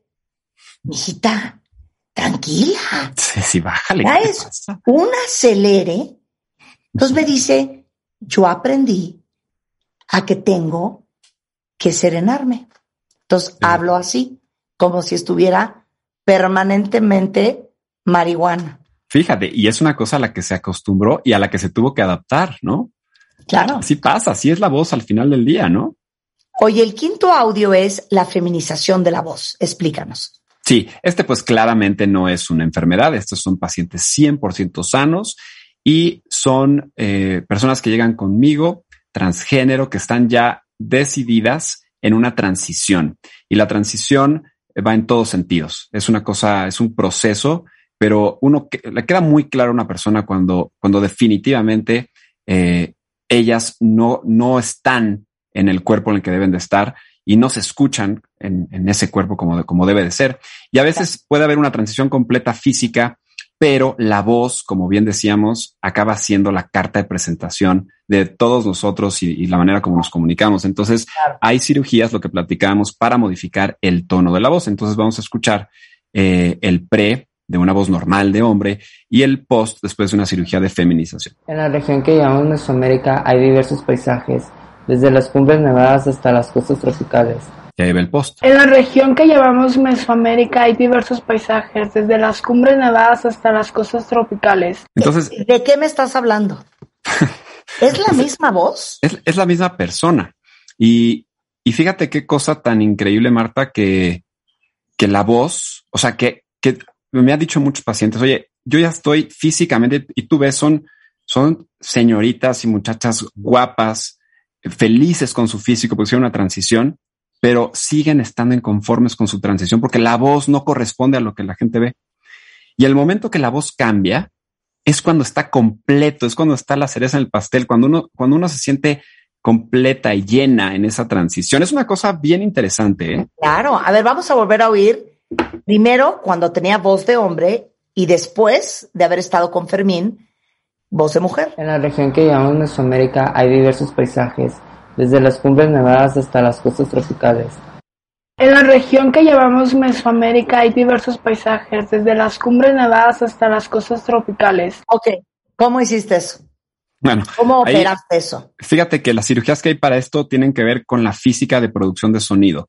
Entonces, el, el tono se puede modificar si tú tensas o acortas una cuerda, como en una guitarra o un instrumento musical, si tienes una cuerda gorda o flaca y si tienes una cavidad más pequeña. Entonces, lo que hacemos aquí hay diferentes técnicas, pero esta lo que hacemos es acortar la distancia de la cuerda vocal donde vibra una con otra. Entonces, digamos que se pegan o se suturan en, a grandes rasgos las cuerdas en una parte muy concreta para que la vibración, en lugar de ser en una longitud determinada, sea en una longitud más chiquita. Y si tú tienes una vibración más cortita, pues vas a tener un tono más agudo. En una guitarra, Marta, cuando tú pisas la, la cuerda, no estás, tocas la, ¿no? la cuerda y tú le pisas ahí con tu dedo, le estás acortando la distancia. Entonces, tú le pisas con tu dedo, va a sonar más agudo porque simplemente estás acortando. Entonces, digamos que ese es, ese es el concepto detrás de esta cirugía. Oye, aquí hay una muy buena pregunta. Dice una cuenta que le han hecho estudios al marido, no dan, pero perdió la voz hace cuatro años. ¿Cómo pierdes la voz? Mira, el, el perder la voz, hay, hay un concepto de pérdida de voz que es cuando simplemente estás así nada más no, no hay ni aire, vaya. Y otra cosa de pérdida de voz es que lo único que sale es aire. Entonces, mientras tú tengas cuerdas vocales que todo mundo tenemos y se abran, el aire va a salir y puedes escuchar esto, ¿no? Porque estamos modulando con los labios. Entonces, si se refiere a eso, que es aire lo que sale, es que las cuerdas vocales no están cerrando, no están tocando una con la otra. Ahora, ¿por qué no están tocando? Es lo que hay que investigar pero es porque las cuerdas no tocan. Si alguien simplemente no puede emitir una opinión, aunque sea con aire, eso ya es un trastorno del lenguaje y es una cosa totalmente diferente. Suele ser un problema más neurológico que precisamente como un problema físico de las cuerdas. Oye, Joe, yo te recomendaría que fueras a ver a Fermín, que tu marido vaya a ver a Fermín para entender exactamente por qué tu marido no está pudiendo hablar. Oye, Jus dice que cuando nació la entubaron en la incubadora y que su voz se escucha ronca como si estuviera enferma de la garganta desde chiquitita. Sí, hay, hay problemas de la voz que, que salen a raíz de intubaciones. El tubo que entra y meten los anestesiólogos, normalmente, eh, o los de terapia intensiva, etcétera, lo meten a través de la boca, pasa en medio de las cuerdas y toca la parte de atrás de las cuerdas. Entonces puede haber inflamación y a veces puede haber y como que aprieta el, tubito o el globo el nervio. Puede haber parálisis de cuerda vocal también. Entonces, sí hay unas causas muy concretas de eso, ¿no? Y se puede ver. Se puede ver. Ahora, a una cosa que ha pasado, Marta, a raíz del mugroso eh, COVID, por no decirle estúpido COVID, ¿no? Por no por decirle tranquilo un nombre, eh, el mugre COVID y todas las intubaciones post-COVID han traído problemas de la voz. Por justo por eso, porque el tubo se queda muchos más días de lo habitual o del promedio y entonces genera todo tipo de problemas e inflamación adentro. ¿Y qué hace esa gente? Porque Lau dice que su mamá de 80 años la entubaron hace nueve años y desde que la extubaron hasta la fecha tiene una garraspera permanente. Sí, porque si ahí se afecta el nervio, el nervio se encarga no solamente de mover las cuerdas, se encarga también de los sensores que tenemos. Entonces puedes tener la percepción de tener flema y saliva todo el día, porque ya hay, porque los sensores están ya tocados. Claro. Oye, dice, entonces ve a ver a Fermín 100%. Oye, dice que una cuenta viente que su marido, cuando tiene que dar una exposición, una junta, una presentación, se queda ronco los siguientes tres días. Ahí seguramente es un problema de técnica, así como hay técnica para cantar, también hay una técnica para proyectar tu voz y hablar. Entonces seguramente está tensando mucho los músculos al hablar y ahí a lo mejor lo que valdría la pena es unas buenas sesiones de rehabilitación foniátrica con médico foniatra. Ok. Siguiente, Alicia dice, ¿se puede componer una voz gangosa? ¿Y qué es una voz gangosa? O sea, fisiológicamente explica. La voz gangosa es esa voz en donde las cuerdas no tienen ningún problema. Normalmente, por ejemplo, si yo tengo un problema así, en donde no se pasa el aire correctamente, o tengo un problema en mi paladar, porque el paladar no sube a la hora de hablar, entonces esos resonadores no están funcionando bien y el aire no pasa bien. O sea que suele ser una cosa arriba de las cuerdas y habrá que ver toda la vía respiratoria completa, ¿no? Para saber por qué no está logrando salir ese aire así. Bueno, déjenme decirles que el doctor Fermín Subiaur es laringólogo de la Clínica de la Voz de la Ciudad de México. Eh, lo pueden encontrar en su consultorio en Polanco y danos el teléfono, Fermín. Sí, claro, 55 52 54 50 30. Les digo una cosa, cada vez estoy peor con el tema de los teléfonos. ¿Se das cuenta que oí puros números? Sí, ¿sabes qué es más? 55 52 54 50 30. 55 52 54 50, 30. Es que ahora los teléfonos, no se sientes que son un poquito como obsoletos, siento. Larguísimos, larguísimos. No, ya las redes sociales acaban siendo la manera más fácil de contactar a la gente, este, si no es que te están googleando todo el mundo, ¿no? Exacto. Doc de la voz en Instagram, Doc de la voz en Instagram, Doc de la voz en Twitter, igualmente en YouTube, en Facebook es Clínica de la Voz o clínicadelavoz.com.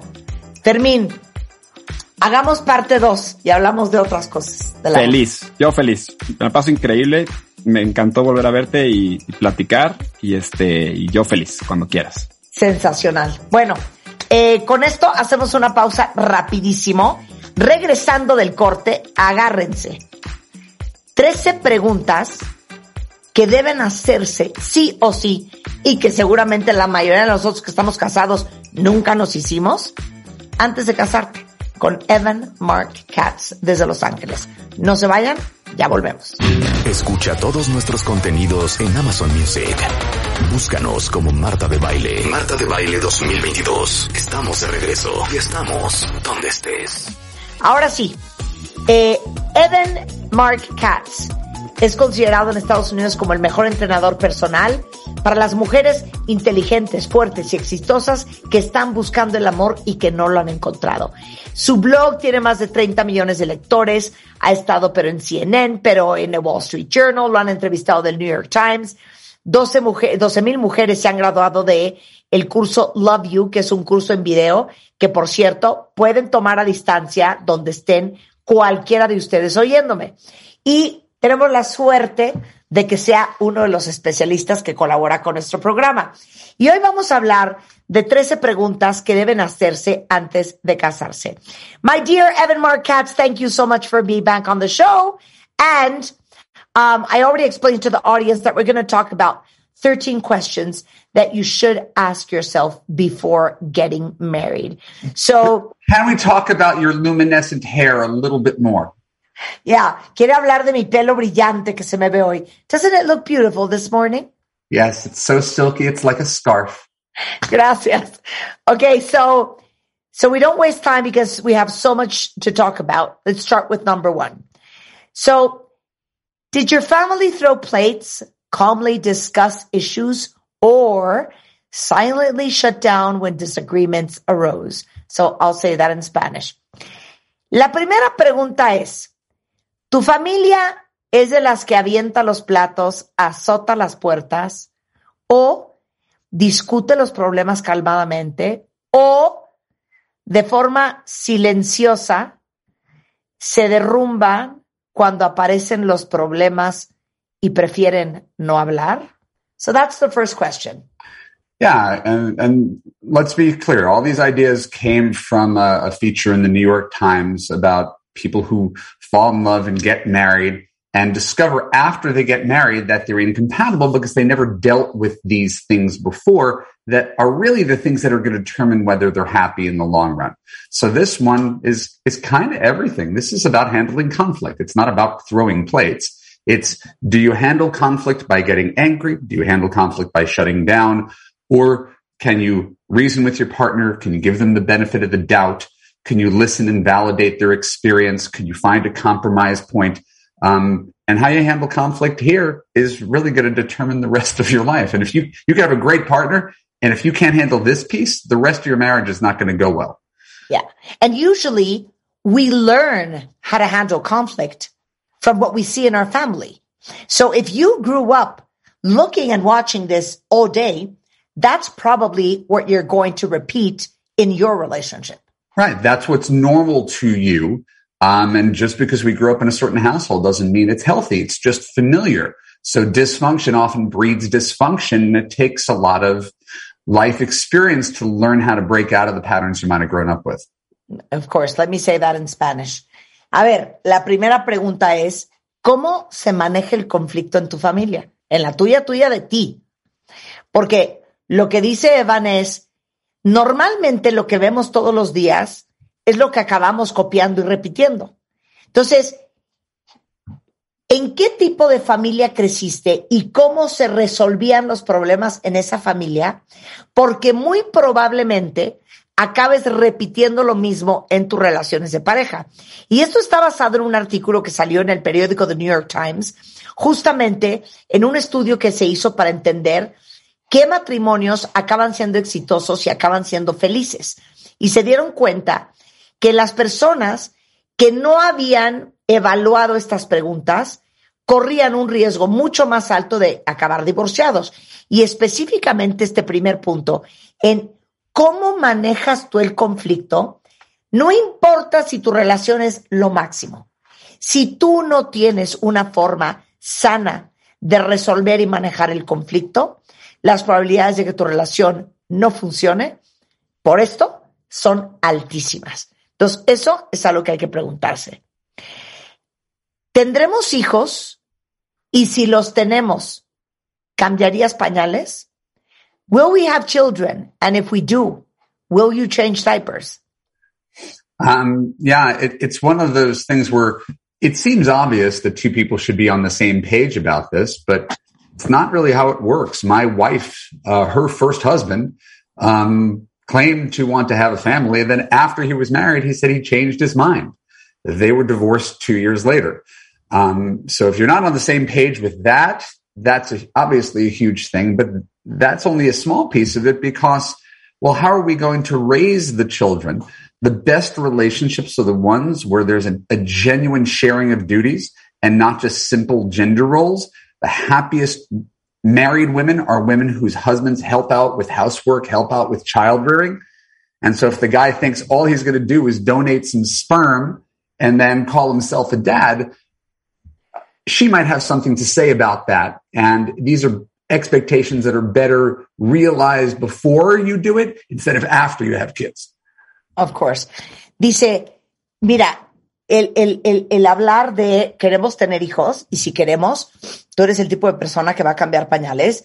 Y dice, y suena como muy obvio, pero es increíble que mucha gente eh, no habla de esto antes de casarse y, y, no habla de esto a profundidad. Dice mi esposa, eh, su primer matrimonio, eh, habían acordado que querían tener hijos, se casó, y de repente el fulano le dijo al siete para las dos, oye, fíjate que ya me arrepentí, yo no quiero tener hijos.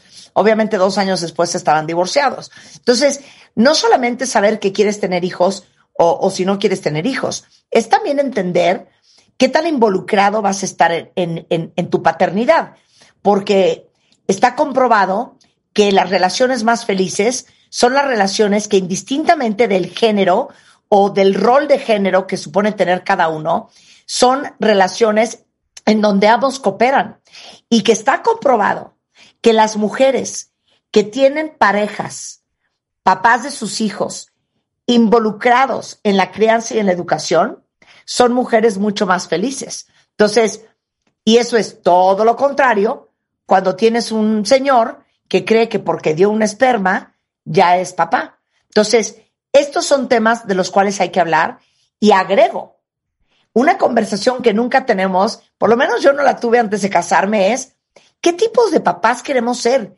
¿Cómo te imaginas tú educando a tus hijos y cómo me imagino yo?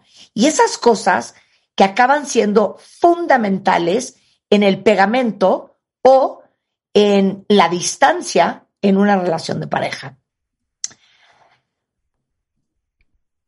Nuestras experiencias nos ayudarán o dificultarán hablando de los exes.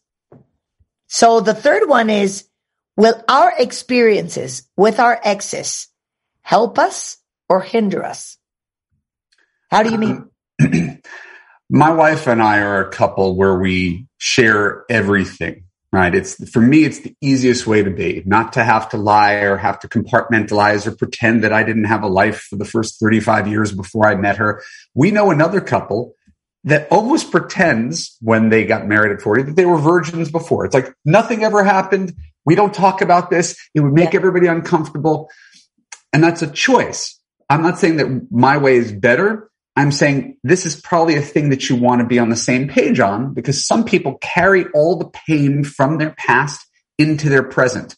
If you're a woman who dated a man who was a cheater and you treat an honest man like he was a cheater, and that honest man is not going to have a great relationship with you because you're bringing your past into the relationship. So I think our past does help to form us. The problem is when, when the negative associations with the past impact your relationship negatively. I love to say, I love the saying, never let your past destroy your future. And that's exactly what you're saying. That's exactly what I'm saying. Yeah. Just, just in fewer words. Yeah. Eh, la, la otra es, en cuanto a los exes, ¿nuestras experiencias van a ayudar o van a dificultar nuestra nueva relación?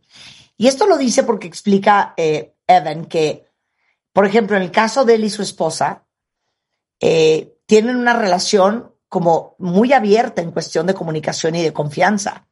Eh, él nunca quiso fingir con ella que nunca existieron los 35 años antes de que la conociera. Y se saben sus historias y saben por lo que han pasado el uno y el otro.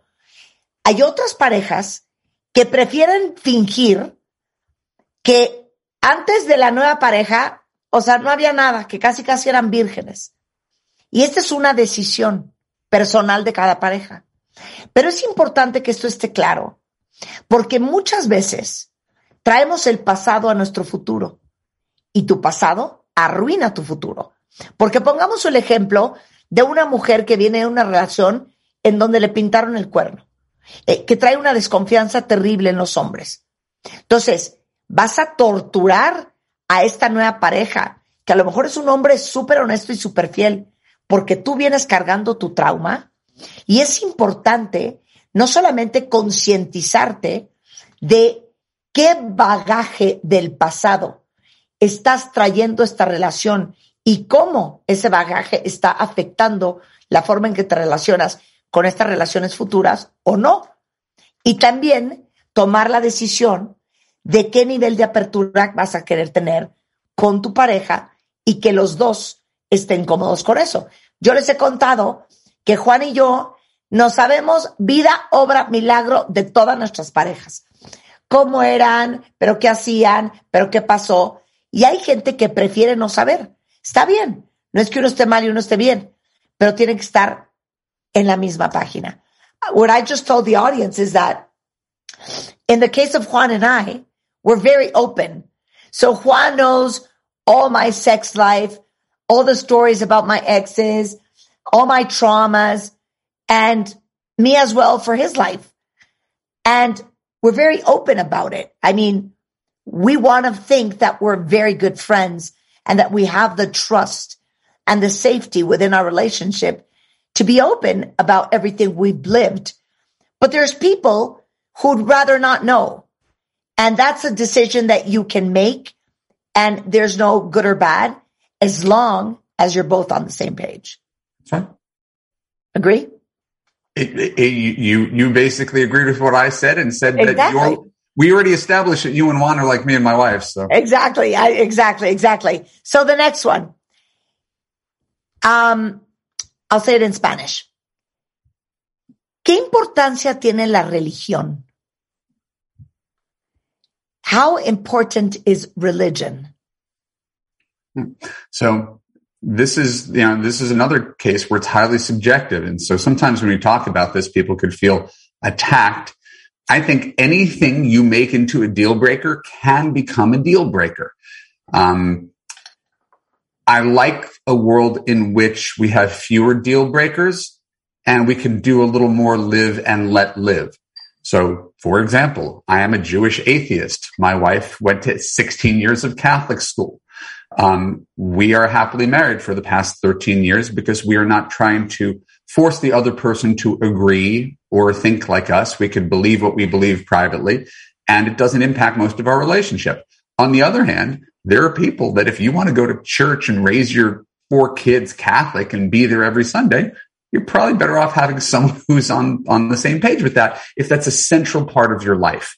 And so it's just understanding once again, before you get deep into the relationship, before you bring children into the world, whether you could either be on the same page or at least agree to disagree.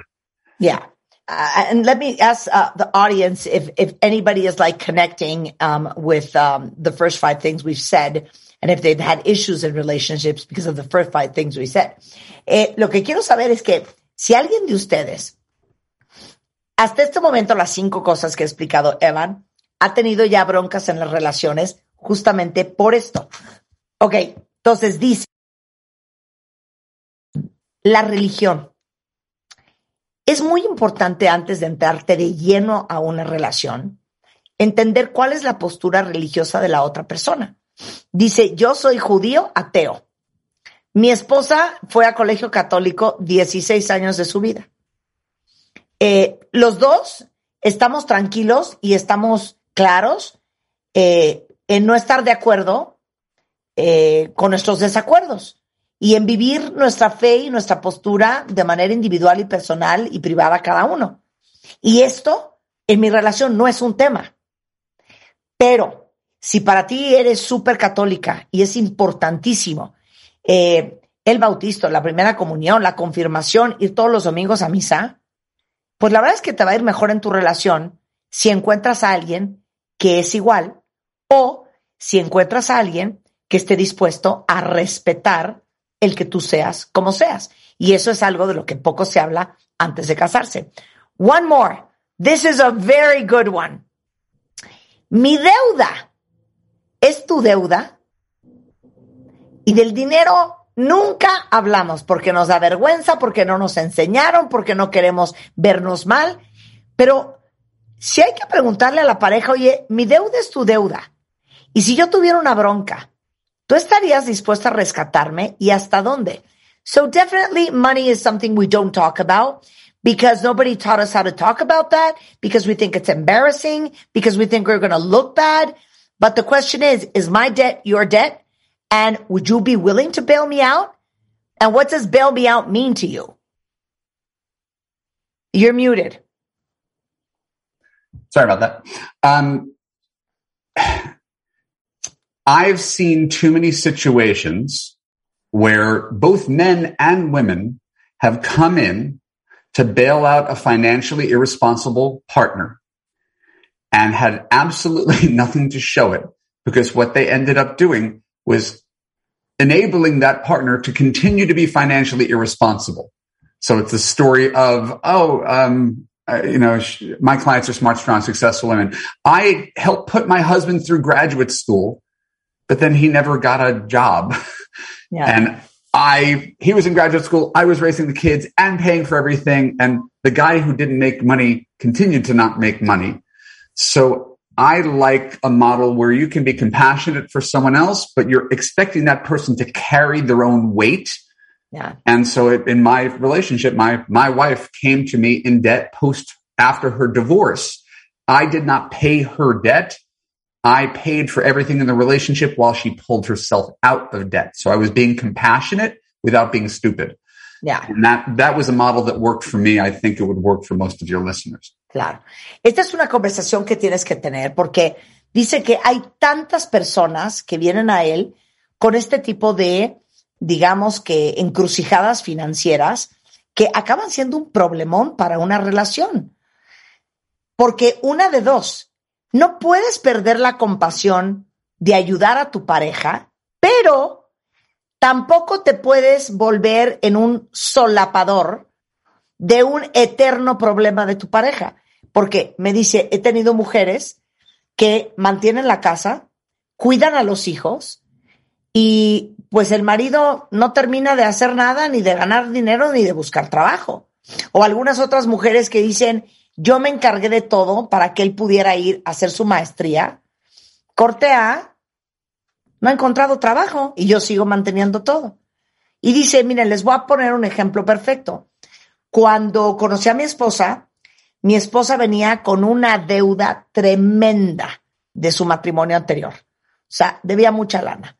Entonces, yo no se la pagué, no solapé ese asunto, pero fui compasivo. ¿Y cómo fui compasivo?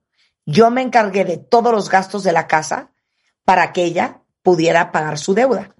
Eso le funciona a él, pero siente que eso les puede funcionar a ustedes y recordarles la importancia que es hablar del tema del dinero. Regresando, el resto de las 13 preguntas que nos debemos hacer todos antes de casarnos o antes de irnos a vivir con alguien. Al regresar, no se vayan. Entra a wradio.com.mx. Checa más información de nuestros invitados, especialistas, contenidos y escucha nuestro podcast. Marta de Baile 2022. Estamos de regreso. Y estamos donde estés. Estamos de regreso en W Radio, hablando de 13 preguntas que hay que hacerse antes de casarse. Y estamos con Evan Mark Katz. Y vamos en la pregunta número 6. ¿Cuánto es lo máximo que estarías dispuesta a gastar en un coche, en un sofá, en unos zapatos? What's the most you would be willing to spend on a car, on a couch, or shoes? And why is this an important question? Well, in the same way you talked about uh, the importance of money within a relationship, um, it's not just making the money, it's how you choose to spend the money. Yeah. And the truth is different people can value different things. And once again, it doesn't mean that either of them is wrong.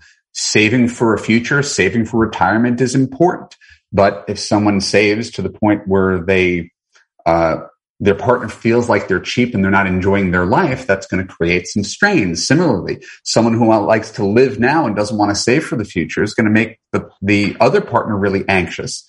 And so, especially when it comes to high ticket items, um, it's always important to be on the same page with your partner and run things by your partner so that you don't, don't end up getting into fights after the fact because you don't share values on it. Claro, que es importante preguntar, oye, ¿cuánto estarías dispuesta a gastar en un coche, en un sofá, este, o a lo mejor en unos zapatos? Y dice, no solamente es importante hablar de la generación de riqueza, sino de cómo gasta el dinero. Hay gente que está tan enfocada en ahorrar y en asegurar su futuro, que a lo mejor su pareja siente que es tan austero o tan codo que se pierden de mucho de la vida hoy. O hay gente que prefiere pasar la bomba hoy y que no se preocupa del futuro ni del mañana. Entonces, simplemente entender en qué le gusta gastar, cómo ve el futuro, qué opina del ahorro eh, y, y, qué tan eh, cuidadoso es con el dinero o no y en qué le gusta gastar para estar de acuerdo en eso. Esta es preciosa puedes lidiar con que haga cosas sin ti, esa está muy cañona, porque cuántas veces es de, no, irte con tus amigos de viaje, no hay forma, no, o sea, ¿cómo? Irte a comer con tus amigas toda la tarde del viernes y aparecerte aquí a las 10 es súper común. So the question is, can you deal with me doing things without you? And so many times it's, it's like, Oh, what do you mean? You want to go to Las Vegas with your friends? Absolutely, that's not happening. Or do you want to go to lunch with your friends on a Friday and spend the whole afternoon at a restaurant and come home at 10? I don't think so. So this can be a problem. It, it, it is you could sense a theme here, right? How much can we either be on the same page or agree to disagree without it causing too much conflict? I was in Las Vegas this past weekend with a guy friend uh-huh. going to a concert and playing craps and shooting guns and doing stupid guy things that I would never do at home. And my wife almost pushed me out the door. Go, you need this. You spend all your life talking to women. Have fun. Imagine if she would hold me back and say, no, you need to be here with me and the kids like you are, you know, 350 days a year. So I think it's really, really healthy for both partners to, to have lives, have independence, and then come back and be stronger instead of insisting that someone um, caters to your every whim, which is not realistic.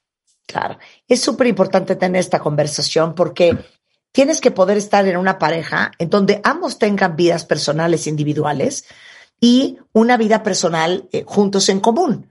Entonces, dice yo, por ejemplo, el fin de semana pasado estuve en Las Vegas, eh, fui a un concierto con un amigo, jugamos craps, o sea, jugaron a los dados, estuvimos este, disparando armas, o sea, mil cosas que normalmente no hago. Y mi esposa me dijo, 100% ve. O sea, necesitas este espacio. Todo el día estás con mujeres o en la casa conmigo, con los hijos. Tómate este tiempo. Qué difícil sería que ella me quisiera retener. Entonces, es bien importante que nos demos el espacio para hacer cosas de manera personal sin tener al otro encima. O estar de acuerdo en no estar de acuerdo que eso también es muy sano. I love this. Do we like each other's parents? ¿Nos gustan los papás del otro? Well, you know, this this is obviously something that depends on the fr- the closeness and the frequency with which you see the parents. Right? It's it's one thing if you don't like the parents and you only see them for Christmas and you can kind of just smile and nod and, you know, get along for a couple days. If they're over every Friday night for dinner and they live next door, that's a different story. So it, this, this is very much about the nature of the relationship with the parents and your tolerance for that. And more importantly, whether your partner understands and validates your feelings. I understand you don't like my mom. I get it.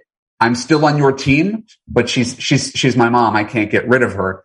But you can't have a relationship where the person's like, "What are you talking about? My mom's amazing. How can you even say that?" That'll make your partner feel crazy. Absolutely. Dice, claro que es importantísimo si te gustan o no te gustan tus suegros. Y depende todavía más el tipo de relación que hay. Porque hay suegros que ves en Navidad una vez al año, pues a lo mejor en el Día de las Madres y tan tan, más nunca. Pero hay suegros que vienen a comer todos los domingos y hay suegros que los ves casi diario. Entonces, esto tiene que ver con el tipo de relación y la frecuencia con que los ves. Y es muy importante ser respetuoso de los sentimientos de tu pareja. Porque si tu pareja te dice, es que no soporto a tu mamá, una cosa es que tú le digas, te entiendo perfecto, pero es mi mamá y que él te entienda perfecto. Pero si tu pareja te dice que no soporto a tu mamá y tú le dices, ¿de qué me estás hablando? O sea, mi mamá es lo máximo, estás mal, automáticamente se va a sentir invalidado y rechazado. Entonces, es importante entender la frecuencia, la intensidad, el estilo de relación que tu pareja quiere tener con su familia. Y si eso es algo que tú puedes manejar, porque si no, va a ser un infierno para ella o para él y un infierno para ti. I love number eight. Number nine. How important is sex for you? And this is a trick question because this could be answer A today, answer B in 10 years, Answer C in 17 years. La nueve me encanta. ¿Qué tan importante es el sexo para la otra persona? Y esta es capciosa, porque hoy puede ser la respuesta A, pero en siete años puede ser B y en 20 años puede ser C. So explain, my friend. You you actually led us to an interesting place. The problem is no one can account for what's going to happen in the future. Right, the yeah. first first six months you're together, you, you, you do it every time you see each other. Uh, you move in together, you have kids. That number is going to invariably go down with familiarity. Um, but base, it's a it's a basically um, a personal taste of where your libido is. I joke in in our family that we're a once a week couple and we have a better sex life than a lot of our friends. and not because we're particularly obviously it's not it's not particularly hot after all these years. It's that we make sure we do it every single week where other people just like they kind of wait for the inspiration to strike and sometimes it doesn't strike for a couple months because they're tired and they're busy and all that kind of thing. So there are, there's once again a reasonable scale where he may say, I like it three times a week. And she's like, I just want it once a week. And we have to be able to figure out a point where both people can be content instead of one person hijacking the whole relationship because their sexual needs dominate. Yeah. Dice, es bien importante el tema del sexo porque evidentemente la libido va cambiando a través de los años. Obviamente los primeros seis meses, cada vez que te ves, o sea, es un revolcadero infernal. Pero luego vienen los hijos y los años de matrimonio y las cosas van cambiando. Dice, yo hago muchas bromas en mi familia de que mi esposa y yo somos parejas de una vez a la semana y tenemos una mejor relación sexual que muchas otras parejas eh, que conozco. Y ¿Cómo le hacemos? Nos aseguramos de que suceda una vez a la semana. Y cuando hablamos con nuestra sexóloga, justamente eso decía, que muchas veces estás esperando a que te den ganas. Y pueden pasar dos meses y que ganas no te dieron, porque estabas cansado, porque estabas estresado, porque estabas agobiado. Entonces uno se tiene que asegurar de que suceda. Y segundo, que como los niveles de libido en uno y en el otro no siempre tienen que ser o no siempre son iguales, hay algunos que a lo mejor quieren tres veces a la semana, la otra persona quiere una vez a la semana, encontrar el punto común en donde los dos estén contentos y que no los deseos sexuales de una persona dominen la relación. Hay que encontrar un punto en común. ¿Hasta dónde deberíamos llevar el coqueteo con otras personas? So, next question is, how far should we take flirting with another person? How do you mean? I think in a secure relationship, the same way we talked about how, you know, you and Juan can talk about anything with each other, in a secure relationship, you don't spend any time worrying about that. My wife and I go to parties. She goes one way. I go in another way. We come home at the end of the night. We talk about who we talk to. Um, flirting is fun as long as it is harmless, as long as there's no intention talking to someone who's attractive and making them laugh, making them smile. It's when there's action behind it that it's a problem. You should never you know, do anything physical. You should never ask for someone's number. You should never do anything secret that you wouldn't do in front of someone. But there's nothing wrong with talking to someone else who's attractive and coming home to your spouse. Uh, people who find that problematic, that jealousy will cause problems within the relationship. Yeah. Dice, a ver, la gente que se siente segura en una relación no está preocupado hasta dónde va a llevar su pareja el coqueteo con otra persona. Mi esposa y yo llegamos a una fiesta, ella se va para un lado, ella yo me voy para el otro, y no debería de haber ningún problema en una relación segura de que tu pareja esté platicando con un cuero de mujer. Como decías tú que tu pareja con eh, la, la pareja que tienes con Juan, eres muy abierto y se hablan de todo y se platican todo, así debe de ser. Y tener la confianza de que este cuate, el hecho de que esté platicando con un cuero de vieja en la fiesta, no significa que le va a pedir el teléfono, que le va a mandar un mensaje, que va a hacer un date a escondidas tuyas y que no haría nada a escondidas que no haría enfrente de ti. Y esa paz es importante tener en la relación. Voy a resumir las últimas. ¿Te gusta como digo, te amo? ¿Admiras cosas de mí eh, y hay cosas que te molestan de mí y cómo nos ves dentro de 10 años. So, for a lack of time, I'll summarize the last three if you can help me with that. Okay. Um, so do you know all the ways I say I love you? What do you admire about me and what are your pet peeves? And how do you see us 10 years from now? Right. So with the former, there's many ways of receiving and giving love. Uh, the stereotypical example is the woman thinks she's the perfect wife and she gives him dinner every night and all he wants is to have sex and he doesn't care about dinner.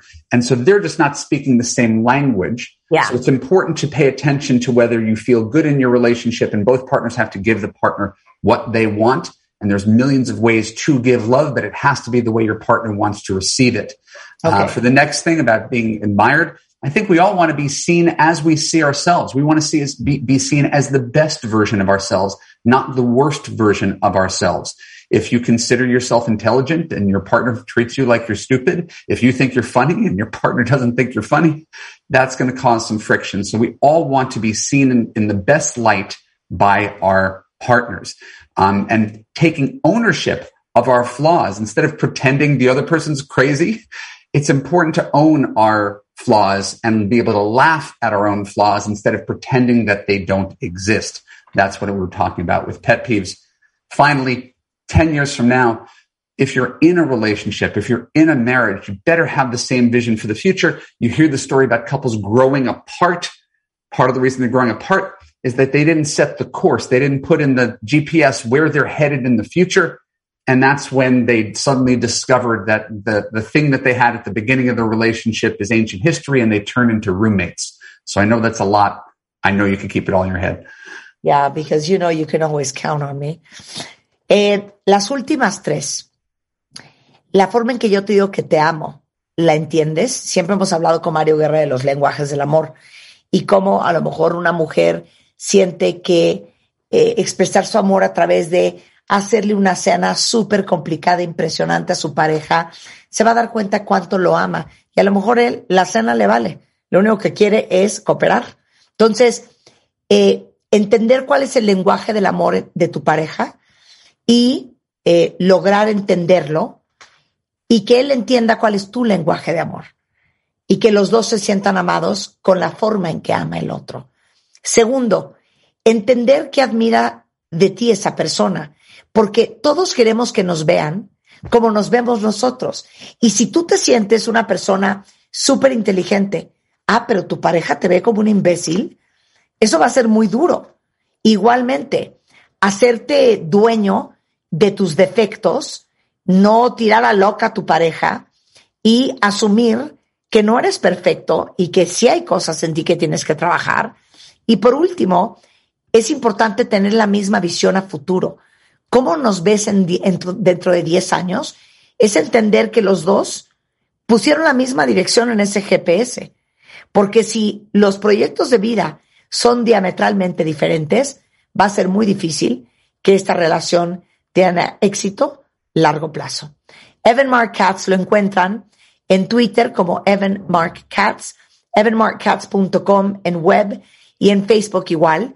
Si ustedes quieren tomar su curso, si son mujeres inteligentes, fuertes, exitosas y no entienden por qué siguen solteras y no encuentran el amor, tomen su curso. Toda la información en su página, evanmarkkatz.com. Ahorita se las pongo en Twitter. Evan, thank you so much. Muchas gracias, Martha de Baile. Muchas gracias, Evan Mark Katz.